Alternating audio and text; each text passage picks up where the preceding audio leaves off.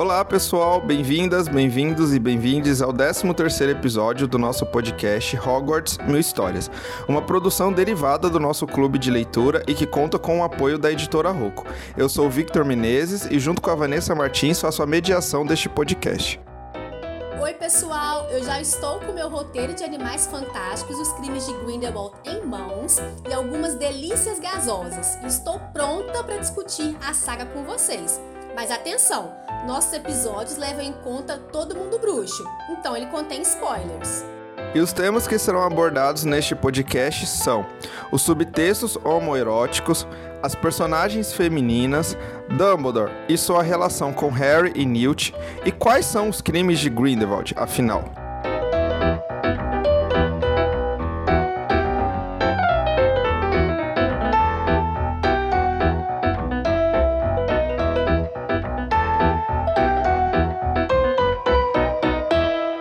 E hoje contamos com a presença da professora de Química Carla Azevedo. Seja bem-vinda, Carla. Oi, obrigada, Vitor Ivani. Oi, pessoal, ouvintes. Também está com a gente a professora de História Karen Araki. Seja bem-vinda, Karen. Oi, tudo bem, gente? Obrigada pelo convite, tá? Por nada, Karen. A gente que agradece a sua disponibilidade de participar aqui do episódio com a gente. E o nosso terceiro e último convidado é o engenheiro civil e professor Pedro Tavares. Seja bem-vindo, Pedro. Eu que agradeço o convite e de antemão já digo que é um grande prazer estar aqui com todos vocês. Maravilha, gente. A gente tá... vai discutir hoje, né, os crimes de Grindelwald, que foi o último livro que a gente leu no nosso clube de leitura. Este não é o último episódio da nossa temporada, então eu quero agradecer, aproveitar já esse início do episódio para agradecer a todas as pessoas que participaram do nosso clube de leitura, a todas as pessoas que participaram aqui do podcast e já deixar um muito obrigado a Carla, Karen e Pedro por estar aqui com a gente nesses momentos que já são quase os momentos finais da nossa primeira temporada do podcast. Muito obrigado, pessoal. Obrigada, Carla, Karen, Pedro. É um episódio muito especial, né? Porque esse é o episódio que nós estamos discutindo temas relacionados ao nosso último encontro que nós tivemos com o Clube de Leitura ao vivo, né? Então, também é um encontro muito especial, mas como o Vitor falou, não é o nosso último episódio de podcast. Ainda temos ainda alguns episódios para matar um pouquinho a saudade, ficar nesse clima de despedida. Mas mais uma vez, obrigada Carla, Karen e Pedro por estarem aqui com a gente. E como de costume, né, a gente vem trazer agora um bloco que é muito tradicional aqui no nosso podcast, que é o único bloco que a gente tem que é fixo, que é como vocês se tornaram fãs da saga. Qual que é a história de vocês com Harry Potter, incluindo, claro, Animais Fantásticos, que é o, o livro né, que a gente está discutindo aqui. A gente quer saber também alguma curiosidade. Esse é o momento de partilhar memórias e curiosidades uh, sobre vocês e que a gente ama escutar. A gente até fez um episódio voltado para os fãs. E se vocês quiserem também falar um pouquinho da, da casa de vocês, a gente não, não falou né, da casa de vocês, seria interessante para os ouvintes é, conhecerem um pouquinho da personalidade de vocês também. Bom, gente, é, eu sou a Carla, né? Como já foi apresentada, sou professora de Química.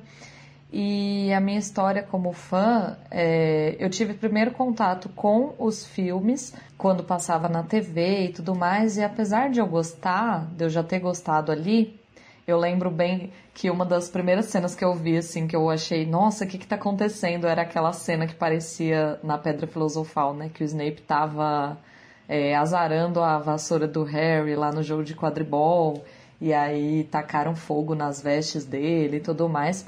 E eu lembro que eu já tinha achado interessante, mas eu virei muito, muito fã mesmo quando eu tava na sétima e oitava séries, que foi um momento que eu tinha passado por uma transição escolar, eu mudei de escola, fui para uma escola que eu tinha bolsa e tal, eu estudava na escola pública antes, e aí eu senti uma diferença de classe, assim, e eu era, eu me sentia muito isolada nessa escola. É, eu passava muitos intervalos no, na biblioteca e aí tinha os livros de Harry Potter lá. E lá eu fiquei, eu comecei a ler a saga, inclusive depois eu li os contos de Beedle Bardo que também tinham lá. Foi muito interessante e aí foi aí que eu realmente fiquei muito apaixonada pela saga e depois comecei a ver os filmes no cinema, a partir acho que do quinto eu já assisti no cinema.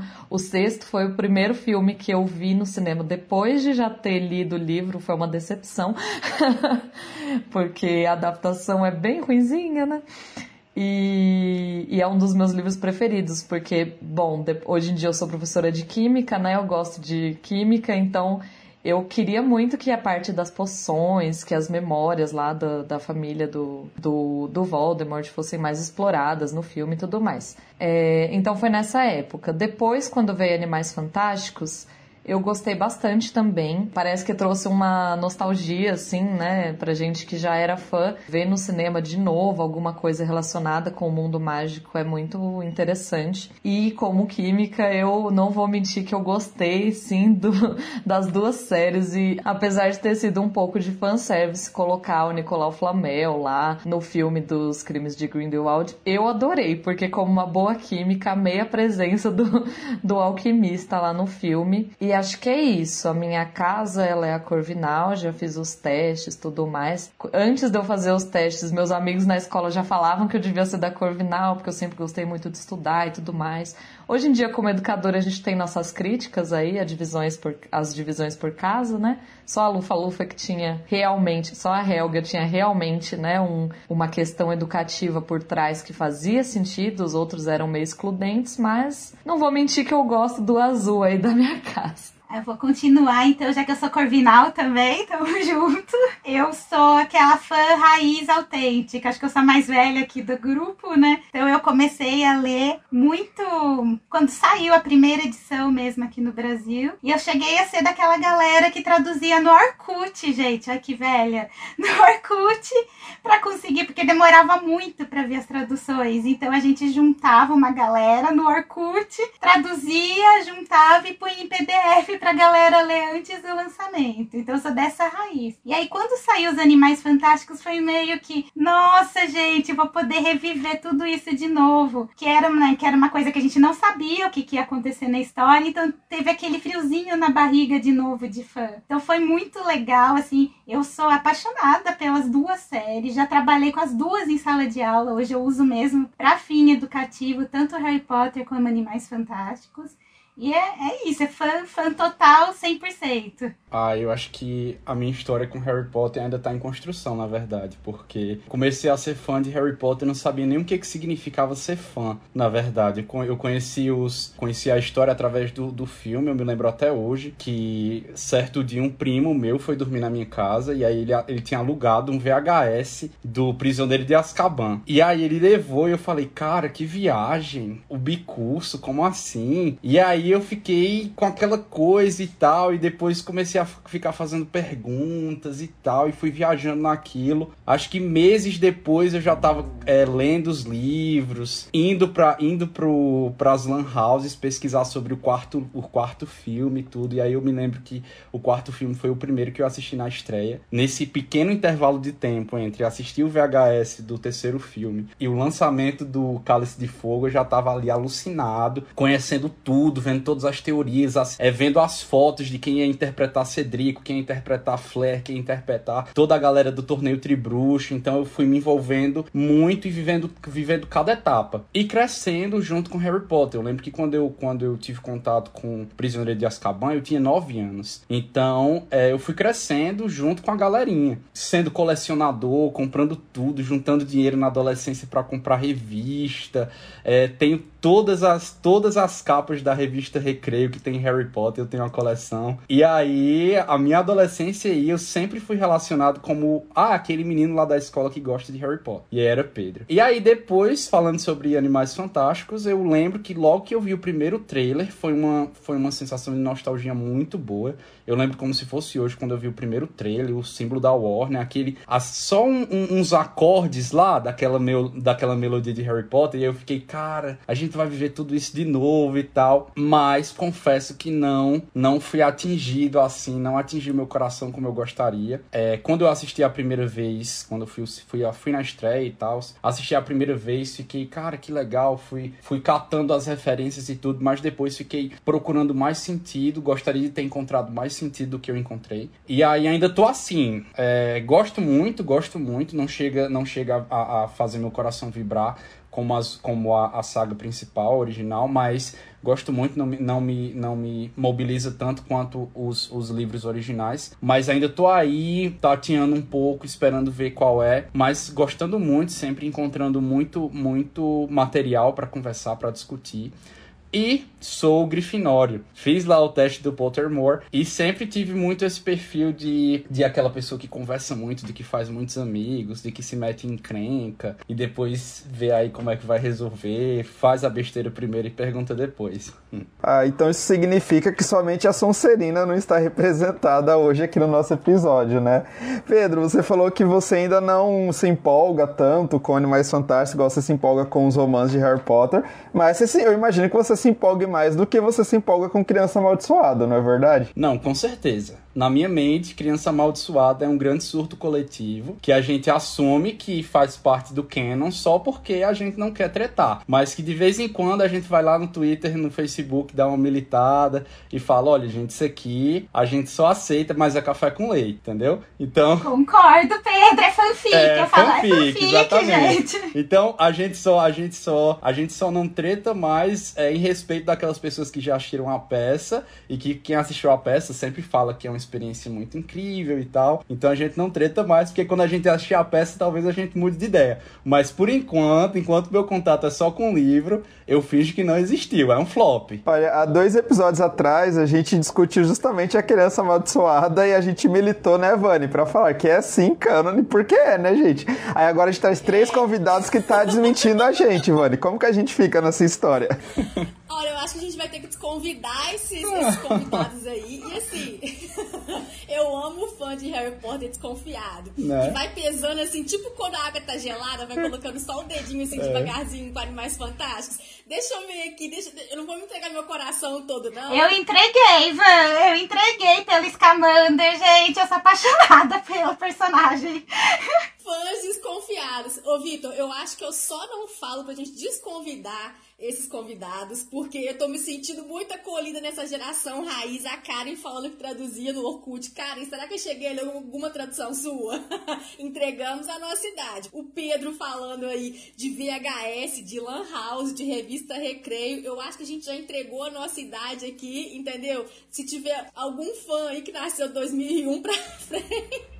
Milênios, milênios. Inclusive, é uma, uma curiosidade muito interessante é que eu li as 150 primeiras páginas das Relíquias da Morte indo pra Lan House. Por quê? Porque alguém, se eu não me, se eu não me engano, era o site do Oclumência, que era um site que era muito ativo na época, é, é, liberou uma, uma tradução que eles fizeram e tal. Alguém liberou na internet aí, ó. Alguém liberou na internet, fiz, escanearam as páginas dos livros, a versão americana, e aí o pessoal traduziu e fizeram uma tradução. Eu me lembro que tinha até páginas que, que eles escreveram assim: olha, nessa, nessa parte aqui a gente não conseguiu ler, então essas três últimas linhas a gente não sabe o que, que tem escrito. E aí eu li as 150 primeiras páginas das Relíquias da Morte desse jeito. E aí eu lembro que na, no dia da estreia, que eu fui o primeiro camarada aqui da minha cidade, eu moro no Juazeiro do Norte, aqui no interior do Ceará. E aí eu abri o shopping lá na galera das lojas americanas, e aí o, os, os funcionários abrindo a americana e eu falando: cara, cadê meu livro? Eu quero meu livro eu quero meu livro. E eles falando, que livro? E o Harry Potter é hoje e tal. E eles abrindo a caixa lá. Aí eu perguntando, quanto é? Ele, não, não sei, tem que olhar no sistema ainda. Enfim, eu já abri lá na página 150 e continuei a leitura. Mas aí, ó, provavelmente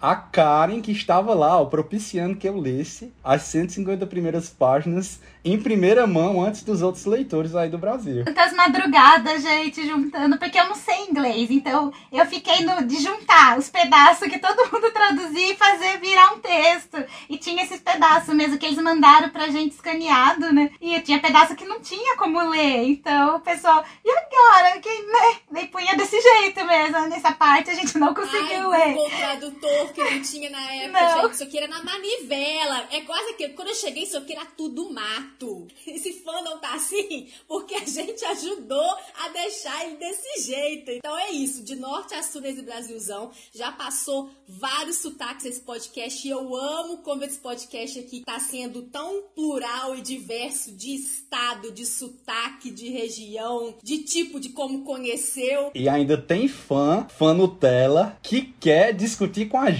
Tá vendo aí, rapaz? Eu não aceito de jeito nenhum, gente. Falo, para, para, que eu sou da raiz mesmo. A Carla tá muito quietinha. Ô, Carla, você nasceu em que ano? Eu nasci em 93, mas eu demorei um pouco para conhecer. Eu não sei, tipo, quando eu fui ler mesmo, que é quando realmente eu me apaixonei pela saga, foi lá para 2007, 2008. Acho que 2009 eu terminei de ler o último, porque aí o último não tinha na biblioteca da escola, e esse eu comprei. E por muitos anos foi a única edição que eu tive. Aí depois eu fui ter o box, tal, bonitinho. Aí apaixonada por ele.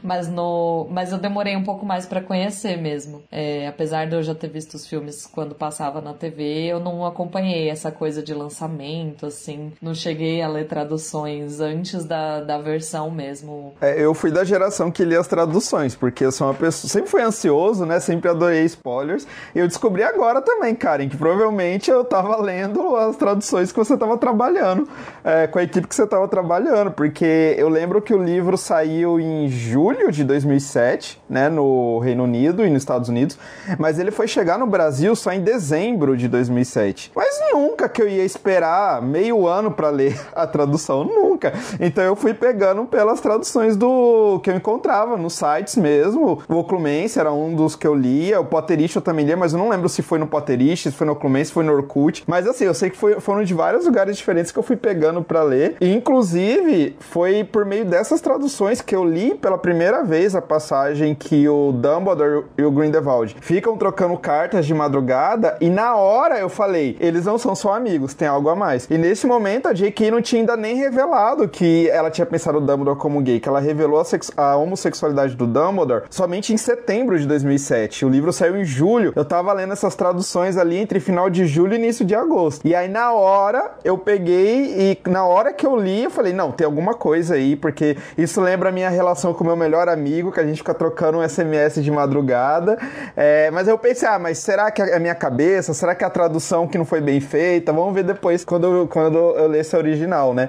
E aí é legal falar isso porque é, recentemente eu estava lendo um trabalho acadêmico de um pesquisador brasileiro que ele estava justamente falando sobre a questão da sexualidade do Dumbledore e, de acordo com ele, as pessoas só começaram a ver essa passagem da carta como uma alusão à homossexualidade do Dumbledore depois da fala da J.K. E eu sou prova viva que não. Que antes da J.K. ter falado, eu li essa tradução pirata e eu já imaginei. Porque isso é o que faz o subtexto homerótico, né? O subtexto homerótico que está presente em Relíquias da Morte, está presente aqui em Crimes de Grindelwald também, quando o Dumbledore tá lá olhando pro Grindelwald no espelho de José Zed, é que não é todo mundo que vai perceber, mas aquelas pessoas que estão dentro de um determinado grupo, né? Eu, como adolescente gay, que ainda não se aceitava, mas já sabia que era gay, então o meu olhar, a minha vivência me fez ver uma coisa no livro que muitas pessoas passaram batido mesmo e não viu. Tanto que quando saiu a entrevista, porque quando a J.K. deu a entrevista em setembro, é, no dia seguinte já tava no Potterish, já tava no Oclumência a notícia que a J.K. tinha falado que o Dumbledore era gay. E eu falei, meu Deus, eu não tava louco, a tradução não tava errada, então realmente eu tava, tava interpretando. Então acho legal falar isso, aproveitando dessa questão das traduções, da importância das traduções, né, que o fandom fazia é, na época de lançamento dos livros, mas também aproveitei aqui para dar um depoimento pessoal que é, eu acredito que vários outros também passaram por essa mesma experiência de leitura ao ler essa parte de Licas da Morte, para mostrar também para os nossos ouvintes que existem infinitas formas de leitura, né? Não é porque um, uma pessoa leu e continua lendo Harry Potter, não vê nada da homossexualidade do Dumbledore ali, que não tenha outros leitores que não vá ver, né? Afinal, cada leitor faz, faz uma leitura. E eu acho até que a pessoa pode até estranhar, mas acaba desviando esse estranhamento para lugares comuns, como por exemplo, ah não, é porque o Dumbledore ele é excêntrico mesmo. Então ele vai usar esse tipo de roupa, ele vai ter esse determinado comportamento. Ah não, mas é porque o Dumbledore ele é muito velho, então claro que ele vai ler revista de tricô, entendeu? Então acho que acaba que os, os símbolos eles estão ali, entendeu? Então eles vão, vão aparecer de uma forma ou de outra. Só que a, acaba que a, a heteronormatividade da mente das pessoas vai sempre desviar esses símbolos para outros lugares. E aí eu acho que isso que acontece não apenas nesse, não apenas nesse, nesse, nesses volumes de Harry Potter, mas eu acho que em grande maioria do, do, do entretenimento que a gente tem, da cultura pop, com esse subtexto homoerótico, né? Exatamente, Pedro. Concordo plenamente com o que você falou. É, é a questão da heteronormatividade mesmo. E aí, olha como é curioso, né? O fato do Dumbledore trocar cartas de madrugada, dele gostar de tricô e tal, faz as pessoas desviarem para a ideia de que ele é excêntrico, como você bem falou. Mas quando o filme Cálice de Fogo coloca uma cena do Dumbledore dançando com a Minerva, isso já faz todo mundo achar que Dumbledore e Minerva vão ser um casal. Então, olha como a heteronormatividade ela influencia não só a gente,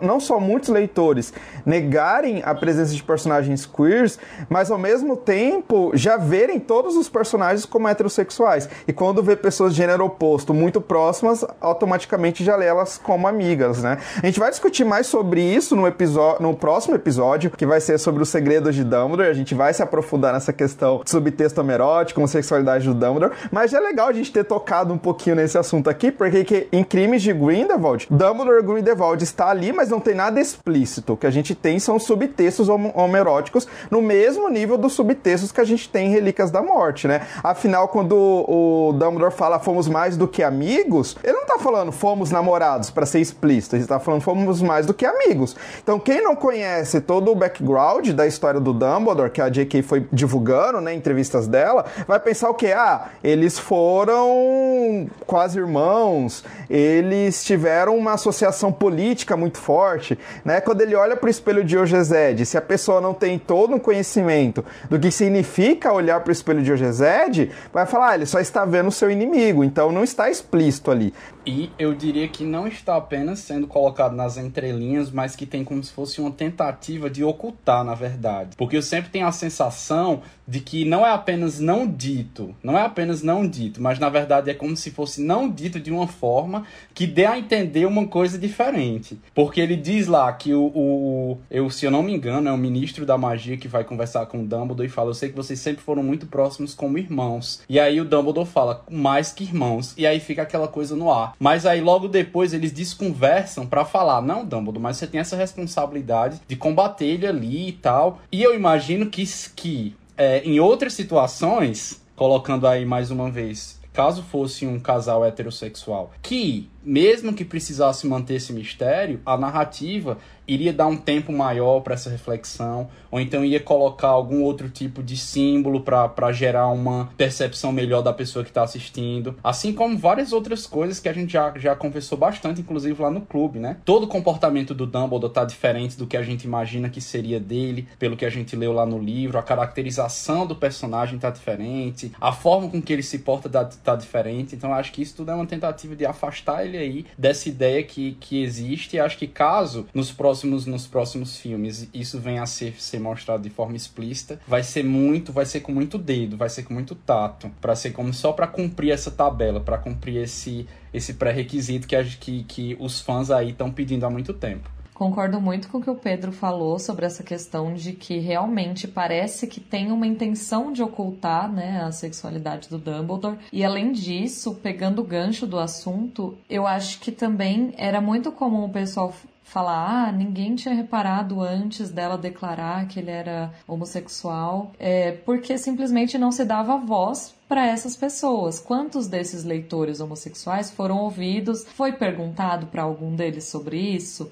A mesma questão com a Hermione, né? Com a questão da, da etnia da Hermione, é, que a gente discute também, principalmente por causa da questão da peça, né? Da escolha da atriz, da criança amaldiçoada e tal. É aquela coisa, se assumia que ela era branca, beleza, a atriz escolhida, né? A Emma, ela é branca, mas, se você for ver os textos, tem sinais muito específicos que podem indicar sim que ela era, que a Hermione é negra e que pessoas que têm, é, que são negras, elas identificam isso, né? Isso até a gente chegou a discutir no clube, chegou a discutir em outras ocasiões também. Então eu acho que falta um pouco da voz para os leitores que não são brancos, para os leitores que não são heterossexuais, para ver que, como o Victor comentou, ele percebeu antes de ser declarado que o Dumbledore muito provavelmente seria homossexual. E de fato, depois foi confirmado pela autora que ele é homossexual, mesmo que nos filmes isso tente ser de alguma forma apagado ou ocultado, né? É, assim, eu li até faz um mês mais ou menos um romance desses de fantasia em que a autora faz um jogo bem assim com você ela descreve aquela, aquela ideia que você tem do mocinho, né? Loiro, lindo, maravilhoso, super hétero. E, né, e o vilão, você já imagina que é uma pessoa mais bruta, mais. E ela inverte isso. Então, só no final, assim, que daí, ela não dava os nomes. Então você tinha certeza que um era o mocinho o outro era o vilão. Como você tem isso na sua cabeça, mesmo com tudo que a gente tem. E na hora você via que era o oposto. E daí eu mesmo fiquei chocada comigo, de como eu, eu tenho isso na minha cabeça por máximo que eu sei que é um preconceito, que é tudo, ainda tá lá dentro. Porque eu caí bonitinho no negócio da autora. Eu falei, gente, olha como eu sou preconceituosa ainda, olha. Então a gente tem muito disso. E assim, eu também tenho muito medo do, do, de eles tentarem lacrar, porque tá muito essa moda de vamos lacrar, né? Então, ai, será que eles não vão usar essa coisa do Dumbledore pra lacrar, de repente? Até por conta da J.K. tá fazendo toda essa coisa que ela tá fazendo. Eu lembrei, não é exatamente o mesmo assunto, mas tem a ver que fazia um tempo que ficou meio viral, assim, um texto que falava sobre é, ah, uma criança é, se machucou e o pai foi se machucou muito gravemente, o pai foi levá-la para o hospital e ela precisava de uma cirurgia muito urgente e verificaram o melhor profissional que existia ali para fazer essa cirurgia. E era muito louco porque só dava essas informações e tinha pergunta lá, né? É, o que você acha da história, ou quem que era, sei lá, esse profissional. E aí eu lembro que quando uma amiga me contou essa história, eu falei, ah, a esposa dele era a médica que ia fazer essa cirurgia, né? E ela falou, nossa, você pensou nisso de primeira? E eu falei, sim. E aí ela falou, nossa, que loucura, porque na verdade muita gente estava achando que era um casal homossexual, porque o profissional mais competente daquele hospital provavelmente seria um homem. Só que é engraçado porque isso é uma armadilha dupla, né? Eu caí na heteronormatividade. Porque apesar de eu não ter caído é, na questão machista de que, ah, o, obviamente, né, porque eu sou uma mulher, então a minha tendência a identificar a questão machista é um pouco mais alta. Então eu não caí na ideia de que o profissional mais capacitado necessariamente seria um homem e não uma mulher. Mas, ao mesmo tempo, ou essa, essa história ou ela te joga pra heteronormatividade ou ela te joga pro machismo, né? Não tem outra opção. E é interessante, de certa forma, ver para qual dos dois você mais cairia e por quê e quase sempre isso vai estar relacionado com o seu lugar de fala, né? Olha, uma coisa interessante também a respeito da a respeito da Hermione, que foi a atriz negra que foi escalada para fazer para fazer a, a, personagem da Hermione na Criança Amaldiçoada. A atriz Zoe Kravitz, que foi que, que é a Leta do, dos crimes de Grindelwald, que também é agora a mulher gato do, do filme do Batman, ela já tinha tentado fazer o personagem da mulher gato lá em 2010, quando foi lançado o filme do do Cavaleiro das Trevas ressurge. E ela não foi escalada justamente por ser negra. E aí a gente também vê que muito do que a gente tem de produção, de audiovisual e tal, e produção literária, tem muito a ver com contexto, né? Então, por exemplo, lá em 2007, quando foi lançado o último livro, lá em 2000, 2002, lá em 2003, quando os filmes foram lançados, em 2001, né, quando a gente teve a primeira Hermione, que é Emma Watson, o pressuposto inicial era de que as pessoas eram brancas, de que os, de que os protagonistas eram brancos, que os protagonistas eram aquelas pessoas que estavam ali sempre naquele, naquele lugar de privilégios, isso aí foi evoluindo e por isso que choca ainda algumas pessoas que não conseguiram seguir esse tipo de evolução de pensamento. Então, do mesmo jeito que a gente tem aí acontecendo isso com a Hermione, aconteceu com uma personagem de Harry Potter também, em outra situação lá, que é na sua personagem de Mulher Gato, que hoje em dia ela finalmente conseguiu o personagem. Mas eu acho muito interessante, inclusive, que é uma coisa que a gente discute bastante no clube, que é como esse o contexto, o contexto em que a obra está sendo criada influencia bastante todas as escolhas narrativas, todas as escolhas de figurino, todas as escolhas de personagens, elas vão in influenciar bastante de acordo com a, o contexto que as pessoas estão vivendo. pensando nessa questão que a Carla trouxe agora mesmo e que o Pedro acabou retornando. Obrigada, Pedro, eu ia retornar. Você acabou retornando. A Carla falou é uma questão de escuta. Eu não sei se é, se é uma questão, sim, você falou que é uma questão de dar voz, na verdade, né, assim. Eu não sei se é uma questão de dar voz, eu acho que é uma questão de escuta mesmo, assim, porque voz tem, e eu acho que está até sendo gritado, né, em, em, em todos os sentidos, não só para atores negros, né, mais papéis de, de personagens que retratam homossexuais não tão estereotipados, igual a gente viu o Félix que não foi uma novela que envelheceu bem, como a gente viu aí nesse tempo da pandemia que voltou, né? A gente viu todos os problemas que, que essa produção midiática teve. Eu acho que é uma questão de escuta mesmo, assim. Os produtores e nós mesmos, consumidores desse, desses produtos, a gente está muito acostumado com os padrões de estereótipo. A gente está muito acostumado com o que a mídia coloca pra gente. Por exemplo, essa relação de atores negros acaba vendo muito um, um, mesmo tipo. A gente acaba vendo sempre o mesmo padrão de beleza, por exemplo. São escolhidos atores negros, mas sempre ainda do que é o padrão de beleza imposto pela sociedade, um certo tipo de corpo, dos traços do rosto. Então, são, são negros escolhidos, pessoas negras são escolhidas para papéis, mas ainda assim dentro de um certo estereótipo, de uma certa caixinha. Então, há uma limitação.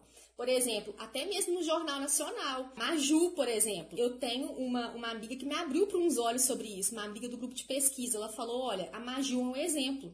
A Maju, ela é o estereótipo do corpo perfeito. A gente não vê uma outra mulher também com outro tipo de, de, de, corpo que vai estar ali dando a cara na mídia representando um jornal. Então, é, são padrões assim que que vão sendo implantados. E até mesmo a questão dos homossexuais. A mulher vai ter sempre aquele jeito mais grosso, mais masculino, né? O homem sempre vai ser daquele jeito. Então, até na hora de retratar, a mídia impõe isso pra gente e a gente acaba adquirindo isso e já achando, aí leva pra sociedade. O que a gente assiste na mídia é o que a gente acaba refletindo e espalhando. E a gente tem aquelas situações, por exemplo, que eu não me lembro é, se foi no nosso grupo que colocaram, né? É, do médico negro que não pode ser um médico, ele tem que ser um ajudante, ele tem que ser um enfermeiro. Ai, cadê o seu superior? Não, mas eu sou um médico, mas ele não pode ser médico porque ele é um negro, ou então um, gay não pode ser um gerente. Por quê? Né? O que, que acontece que a gente não vê esse tipo de papel quando a gente vê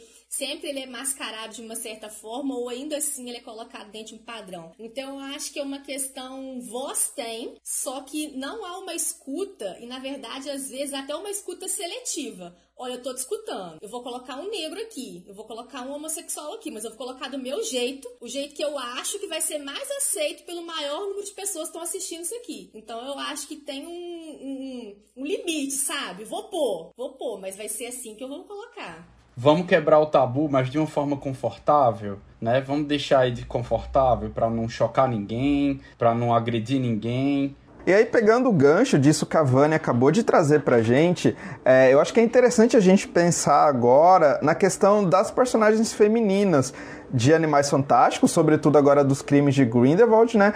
Porque neste segundo filme de Animais Fantásticos, nós vamos ter a inserção de duas novas personagens femininas que são não brancas, que é a Leta Lestrange e a Nagini. Né? Tem a permanência de personagens femininas que a gente conheceu no filme, que a gente conheceu no primeiro filme, né? No caso, a Tina e a Queenie, que vão ter também suas jornadas sendo modificadas em relação ao que a gente tinha em Animais Fantásticos de Onde Habitam, e a introdução dessas duas novas personagens femininas.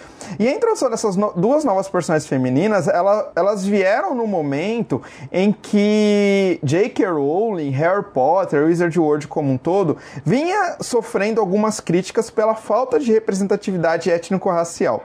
E aí isso entra muito no que a Vani falou, né? Ah, será que a saga introduziu essas duas personagens, né? Seja Warner, seja J.K., porque havia de fato um compromisso, um interesse legítimo em trazer personagens não brancas ou foi mais ali para cumprir uma cota e mostrar para as críticas que ó a gente está colocando e aí eu queria que a gente refletisse sobre isso agora mas pensando também né quem são essas personagens?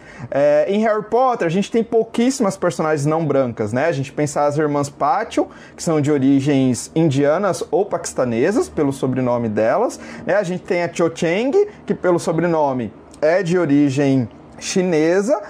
E para por aí né, entre as mulheres. E a gente tem uma forma bem peculiar também dessas meninas não brancas sendo representadas na saga de Harry Potter. E aí agora a gente vai para Animais Fantásticos. Novamente, uma personagem asiática, uma personagem preta, que vai ter uma jornada que eu não sei vocês, mas em mim incomoda bastante. Depois eu posso falar mais o que incomoda, mas assim, a priori, a Nagini ela não tem por que estar no filme, porque ela apare aparece só como fanservice, ou literalmente como uma cota, para além de todos os problemas que se tem em ter uma personagem é, asiática, né, interpretada por uma atriz coreana, que se transforma num monstro, numa cobra e tudo mais. É, e a Leta Lestrange, que a gente achava que ela teria uma grande importância na história, no final, toda a jornada dela está a serviço dos personagens masculinos, né? Seja para contar a história do Credence, seja pra gente para contar o passado do Newt, seja para mostrar mais sobre o Teseu. Então, é, a princípio, se eu fiquei muito feliz em ver que a gente teria duas personagens como elas, ao assistir o filme eu fiquei bastante incomodado. E aí eu acho que seria interessante, então, a gente falar um pouco sobre isso, né? Pegando o gancho que a Vani bem colocou, é, e a gente comentar se vocês têm esse incômodo ou não com, as, com essas duas personagens, como que vocês veem ela. E claro, acho que a gente pode falar falar também das outras personagens femininas, né? Como a Tina, a Queen, ou mesmo a Eva Rosier, que é ali uma seguidora, né? Uma cólita do Grindelwald. Acho que seria bacana a gente falar agora um pouco sobre representatividade feminina extremamente incomodada, até por, né, por ser oriental também, então tem muito essa coisa, essa visão muito, assim, do imperialismo mesmo, né? A gente não pode esquecer que a J.K. ela é britânica, então ela tem essa visão imperialista muito forte. Como eu falei, amo Harry Potter, mas a gente não consegue passar pano para essas coisas, né? E aí, nesse caso, a gente tem bem essa visão mesmo do exótico, né? No caso da Nagini, ela é vista aquela visão europeia de que é oriental, vai ser exótica, que vai virar até uma cobra no final, né? vai virar um monstro. Então tem bem essa, essa coisa do imperialismo muito, e não é nem sutil, né? É explícito mesmo. Me incomodou muito quando eu vi. Embora eu goste muito de Animais Fantásticos, mas foi assim, uma parte que deixou eu bem incomodada, né? Por quê, né? Porque ela tem que ser assim, né? Porque essa representação dela desse jeito, né? Ela fazer parte de um circo, né? Que é aquela visão que tinha mesmo da época imperialista, né? Quem é exótico vai pro circo. Então eles colocam muito isso, tá muito explícito, que é bem da época também, né? Nem tá diferente da época histórica. Então foi uma coisa que me deixou bem incomodado. E a Leta também, porque ela era para ser, né, o grande, né, o grande trunfo, a grande coisa, e daí elas, né, coloca ela assim, aí descanteio mesmo, né? Nossa, ela vai lá se sacrificar pelos homens, né, pelo grande amor, e já bota uma coisa meio de cota, como o Victor falou, eu senti isso. E a Nagini me incomodou muito, porque porque não, não tem porquê ela tá ali e ela tá. É, primeiramente, o meu primeiro incômodo em relação a Nagini é um incômodo narrativo.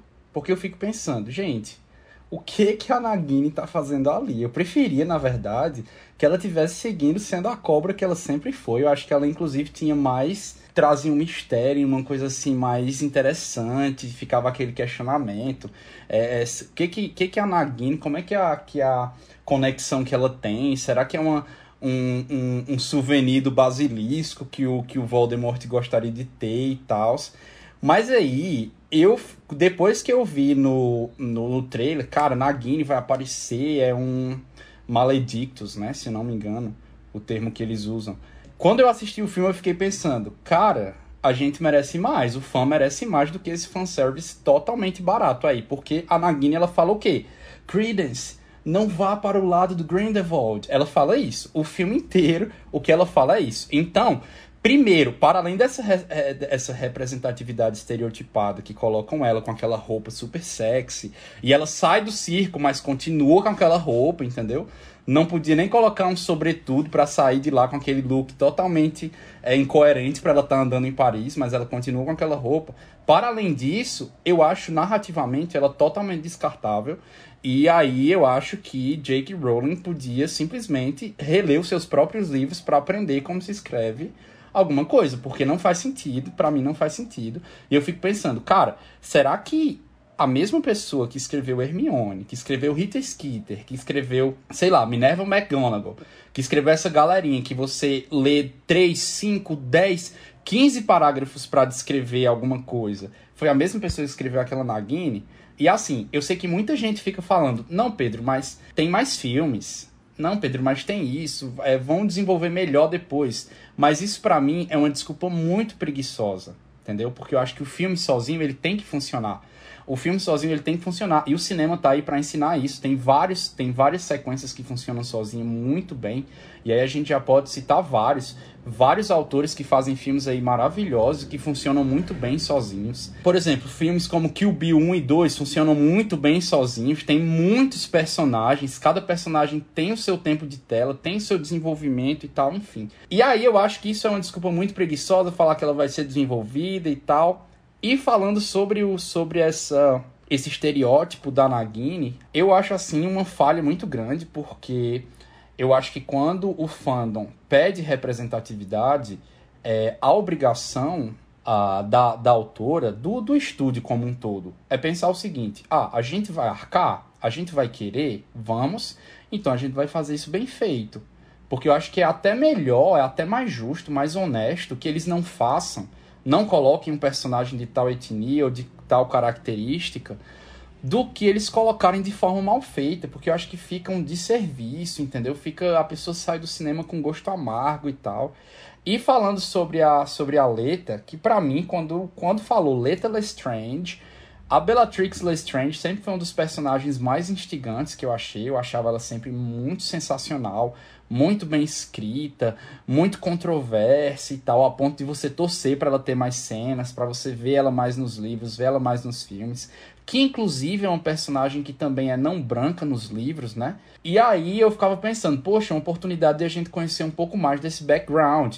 E aí, quando a gente tem uma personagem que é não branca, embora não seja negra no grau do colorismo, de forma que seja de forma a sair dessas amarras do que a gente já está acostumado do Wizarding World, já gera uma expectativa de ser um personagem que pode ser muito bem desenvolvida. Inclusive, eu acho que a atuação da Zoe lá no personagem é muito boa que até destoa um pouco dos outros personagens, você fica pensando, cara, é a, quando ela aparece é, é, como se tivesse um magnetismo diferente, a, a, sensação que você tem é que você tá vendo até um filme que nem tem nada a ver com magia, de tão, de tão bem que ela consegue desenvolver, desenvolver o personagem.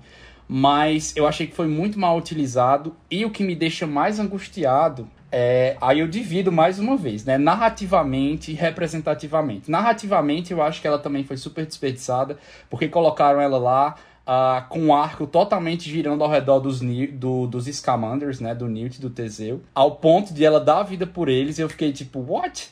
Não tinha nem. Não, pra mim, não teve sentido. Ela desaparatava também, ela saía, ela fazia alguma coisa. Achei muito fraco ali. E fiquei pensando, tá, mas por que, que ela era afim do Newt e casou com Teseus? O que, que aconteceu ali? O que que, que que gerou isso nela? Por que, que ela escolheu aquilo? Será que ela foi. Será que foi ela que escolheu? Será que não foi? Por que, que a primeira personagem negra que tem lá? Por que, que a primeira personagem da Sonserina que não é tão mal e tal? Por que, que, é, por que, que um personagem da Sonserina que tem uma relação com outro personagem da Lufa-Lufa? Não teve uma vida toda de sofrimento, sempre foi aquela outlier, aquela pessoa que tá fora do. sempre que sempre aparenta não ter amigos, que é excluída e tudo. E aí eu fico pensando, poxa, tinha tanto material para desenvolver, eu acho que ela merecia tanta coisa, inclusive podia até, sei lá, ter desaparatado e desaparecido, ou então, ah, poxa, sumiu a letra, ninguém sabe para onde é que ela foi, ela se revoltou para ela aparecer depois, entendeu? E inclusive dar uma, dar uma dimensão maior pro conflito interno que ela tava. Não precisava ter matado, acho que foi preguiçoso do roteiro. Principalmente porque eu fico pensando, ah, não, mas vamos dar credibilidade pra JK? Vamos esperar um pouquinho? Vamos ver o que ela vai fazer aí?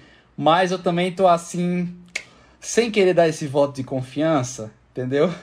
E falando da representatividade, é isso, né? Eles colocaram uma mulher negra para ser a que, a que sofreu, a que foi fruto de um abuso, né? Foi fruto de um estupro. Aqui tem lá, inclusive, é, a família dela, a família da mãe da Leita, também era de bruxos, mas foi totalmente subjugado por um homem branco, por um bruxo branco. Por que, que isso aconteceu?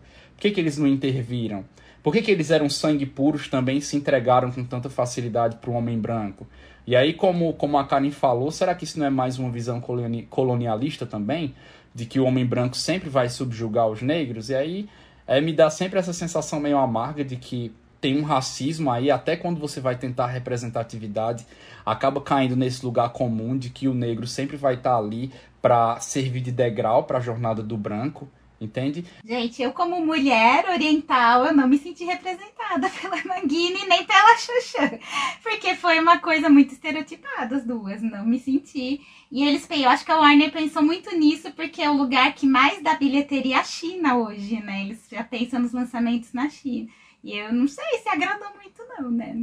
Nossa, eu concordo muito com o que foi falado sobre a questão da Nagini, que, tipo, pareceu meio jogada, assim. Fora essa questão da representatividade não forçada, mas, assim, uma ideia de que, ah, vamos fazer porque tem que fazer. E não pensado a fundo, em detalhes, sobre fazer uma representatividade que seja de fato representativa, né? Eu sinto isso tanto quando a gente pensa na ideia da Nagini com essa questão da maldição de sangue, né, que aí traz essa visão talvez imperialista que foi comentada, quanto também que até em um dos textos é, que a gente leu sobre, falava sobre a questão de reduzir o Oriente como se fosse algo genérico, né? Porque esse, esse tipo de maldição viria teoricamente de uma de uma maldição de uma de um nome indonésio, alguma coisa assim, né? Só que aí no fim a raiz da palavra que o nago lá que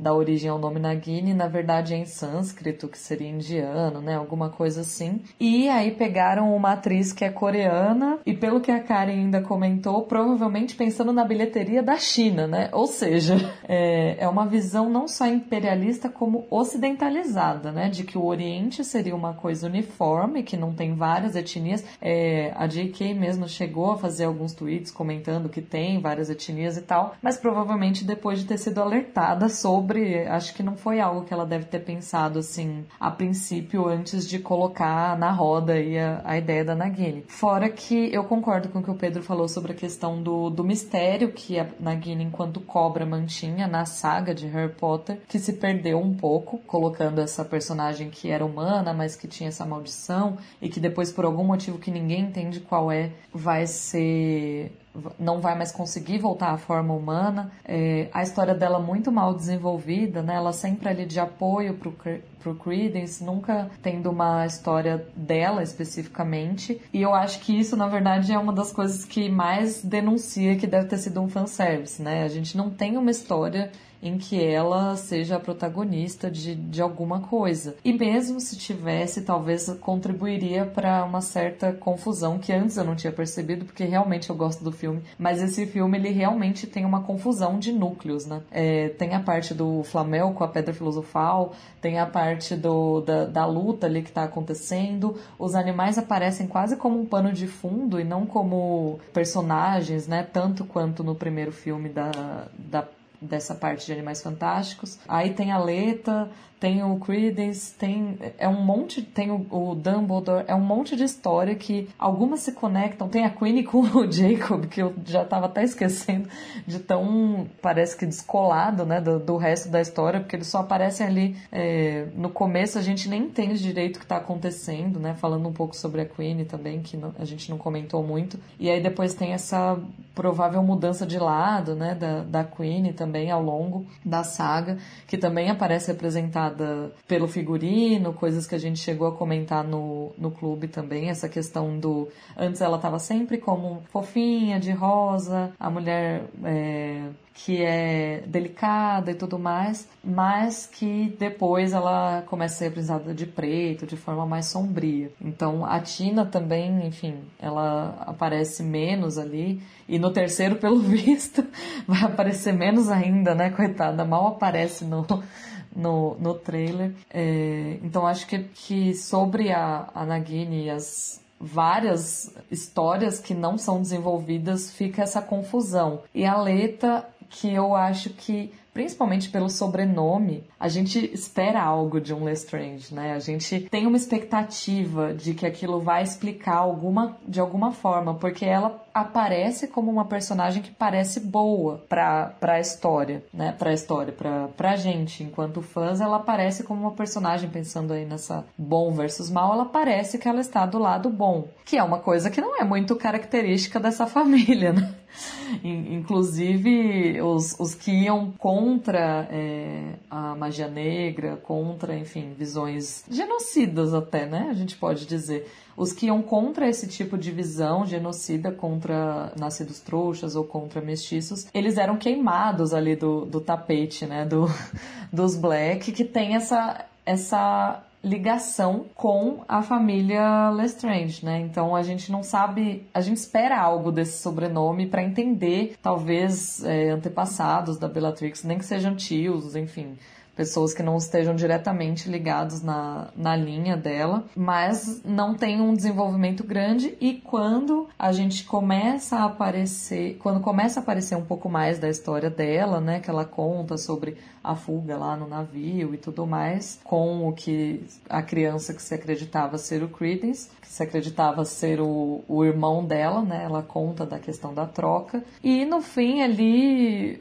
aquela cena também dela de reduzir uma mulher como alguém que ah, é, vai ser a salvadora dos homens ou que tem um sentimento pelos homens. Quando ela vira e aí tá os dois ali, o Newt e o Teseu, e ela fala eu te amo e a gente fica assim, nossa, para qual dos dois será que ela falou? A gente começa a especular questões sobre a vida pessoal dela e não sobre a história dela, a parte do, dos personagens masculinos, né? E acaba que ela morre, então o que, que a gente pode esperar, né? Eu acharia muito interessante se acontecesse o que o Pedro falou, se ela de alguma forma saísse dali, enfim, ou desaparecesse, ou até deixasse em aberto se ela morreu ou não. É, para mim, de fato, é, a questão do feminino em Animais Fantásticos, os crimes de Grindelwald, é um dos pontos que mais pesa de forma negativa. Eu gosto bastante do filme por conta do seu enredo político, né? Eu acho que em questão de crítica ao fascismo, crítica ao autoritarismo, crítica ao populismo, o filme ele é excelente, ele passa muito bem o recado de uma forma brilhante, é, como a gente vai discutir daqui a pouco aqui no episódio também. Porém, em relação às personagens femininas, independente da etnia delas, a, o filme falha bastante. E eu diria que não é só os crimes de Grindelwald que falha, mas a saga Animais Fantásticos como um todo, o que a gente viu até agora. Né? Em Harry Potter é também uma história sobre um homem branco heterossexual.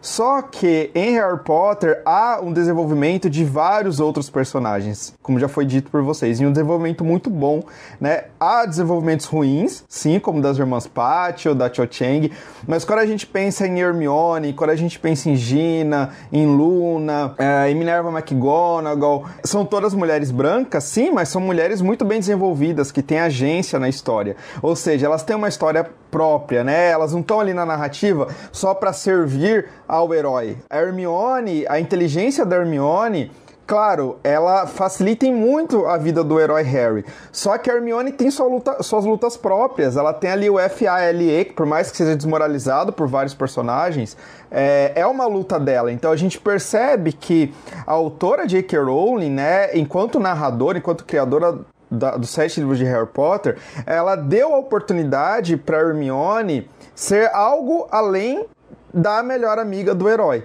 Né? Algo que os filmes da Warner não fizeram. As adaptações cortam todas as tramas da Hermione que não estejam necessariamente ligadas àquela luta do, do Harry, né? E talvez seja um problema de transposição midiática mesmo, né?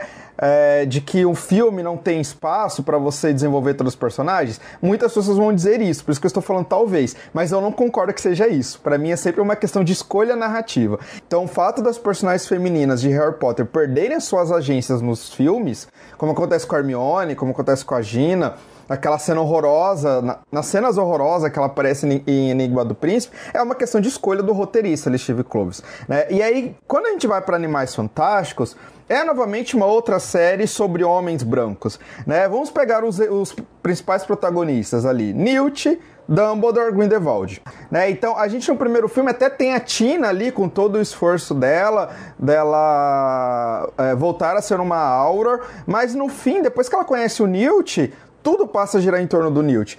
Né? Porque nesse segundo filme, a Tina não tem história. A Tina tá ali em torno do Credence e depois em torno do, do Newt. Então, cadê a agência da Tina? E aí a gente vai pra Queen. A Queen, primeiro filme, como a Carla falou, ela tá dentro do estereótipo da mulher fofinha que quer se apaixonar, encontrar o príncipe encantado e casar. E aí o figurino dela já demonstra isso, né? Um, o cinema, um filme não é só roteiro, né, gente? Ele também é atuação, ele também são os atores, ele também são os figurinos. Então, o figurino que é colocado no personagem diz muito sobre a mensagem que o, a roteirista, o diretor e o estúdio quer passar sobre aquela personagem, né? E aí nesse filme 2, eles escurecem as roupas da, da Queen já para mostrar que, ó, a Queen não tá bem mentalmente, alguma coisa está acontecendo ali com ela. Animais Fantásticos, até o que a gente assistiu até agora, é uma história sobre homens. Eu sinto que as personagens femininas, por mais maravilhosas que elas sejam, elas estão ali mais como precisam estar porque a sociedade é composta por pessoas do gênero masculino e feminino. Existem outros gêneros também na nossa sociedade, mas aí eu esperar que a J.K. represente isso já é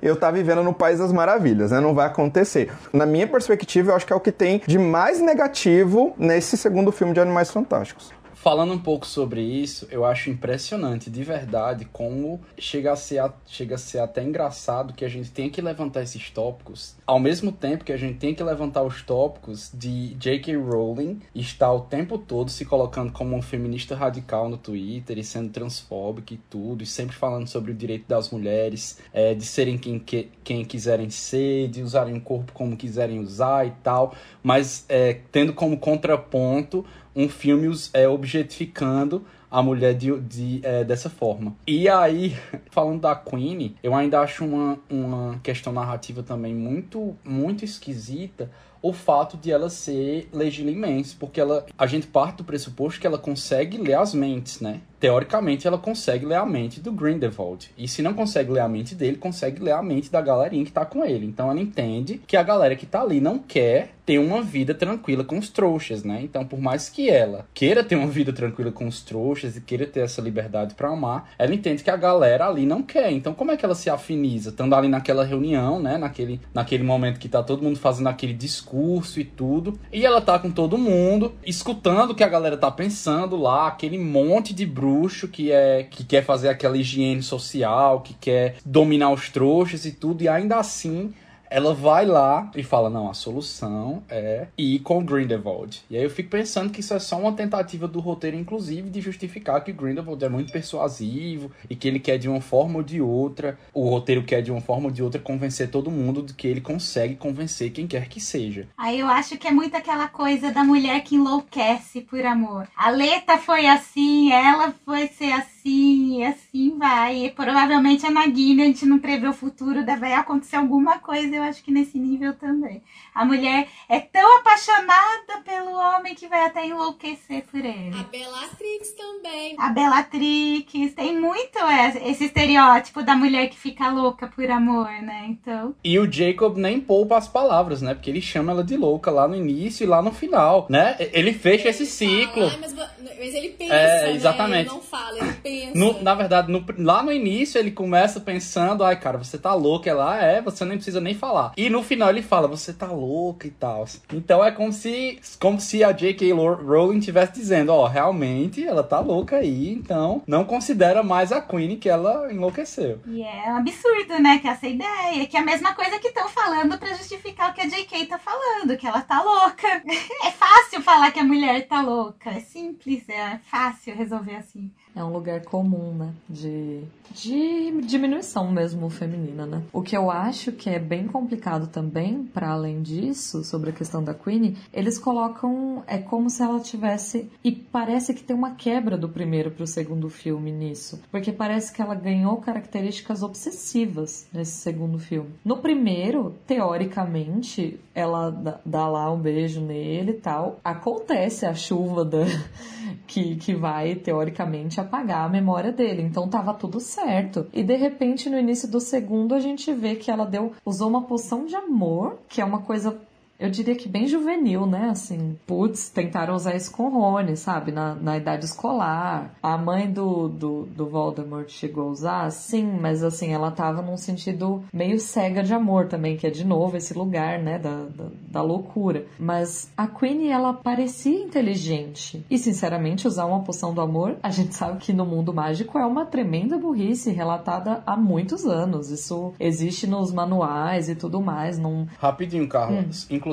também, usar a poção do amor hoje em dia ainda tem uma conotação diferente, né? Porque é você forçar alguma coisa que não é consensual. Exato, exato. E é uma coisa que, assim, mesmo antes, sem ter essa, talvez essa clareza sobre a questão da, de ser ou não consensual, já era uma atitude que era condenável, que se falava que não era o amor verdadeiro, que era conseguido, é, que a pessoa não estava de fato querendo aquilo, mesmo que não, não falasse sobre a questão de ser consensual, mas se dizia que era uma forma de meio que forçar a barra. E ela é tão, ela fica tão obsessiva que isso leva ela a um certo egoísmo, né? Como se ela essa escolha final dela fosse, ah, não, essa é a única forma que a gente tem de se casar. Mas por que que antes a ideia anterior dela, que era eles se mudarem para Europa e se casarem lá, por que ela abandonou do nada essa ideia? Não, não fica muito especificado como aconteceu essa mudança tão grande entre o final do primeiro filme filme e o segundo filme, mas também entre o começo do segundo filme, que ela tinha uma ideia de se mudar para casar com ele lá na Europa, e o final, que é tipo, ah, não, a única forma possível da gente se casar é essa. É, é colocado mesmo como se ela tivesse cega de amor, como se ela tivesse obsessiva por aquilo, o que é bem egoísta, né? Ela até, a Tina parou de conversar com ela, ou elas de alguma forma ali se afastaram por causa disso, ou seja, todo mundo sabe que obsessão não é amor, né?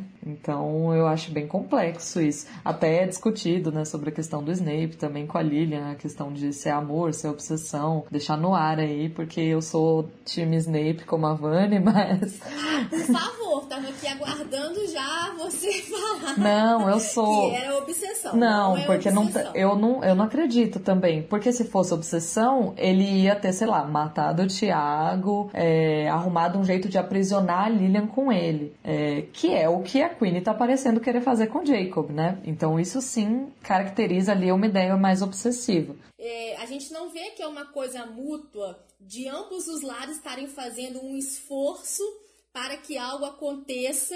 A gente vê sempre é, é nessa situação, no caso, a mulher fazendo um esforço muito maior para aquilo acontecer. E eu acho engraçado, assim, por exemplo, a Nagini sendo cúmplice ali, né? É, sempre ajudando em algum momento. Agora a gente vê a Nagini ajudando aí o Credence e uh, depois a gente vai ver mais pra frente na ordem temporal ela ajudando o Voldemort. Eu queria muito saber, assim, agora que colo... eu, não, eu não sou a favor da Nagini na, nos filmes, no roteiro, acho que não devia colocar, concordo muito com vocês, mas eu acho que agora que colocou, eu quero uma explicação maior. Agora que colocou, você pega e termina. Você vem faz uma trama toda desenvolvida aí pra você me explicar. Como é que é a mãe da Nagini? Ela também estava ali no circo? Como é que foi parar ali? O que, que aconteceu? O que, que tá por trás? Porque não é pegar e jogar a Nagini ali e esperar que a gente, que a gente entenda. Agora eu não quero que a Nagini seja desenvolvida muito para frente. Eu quero que dá um passinho para trás para eu entender melhor, até para a gente conseguir entender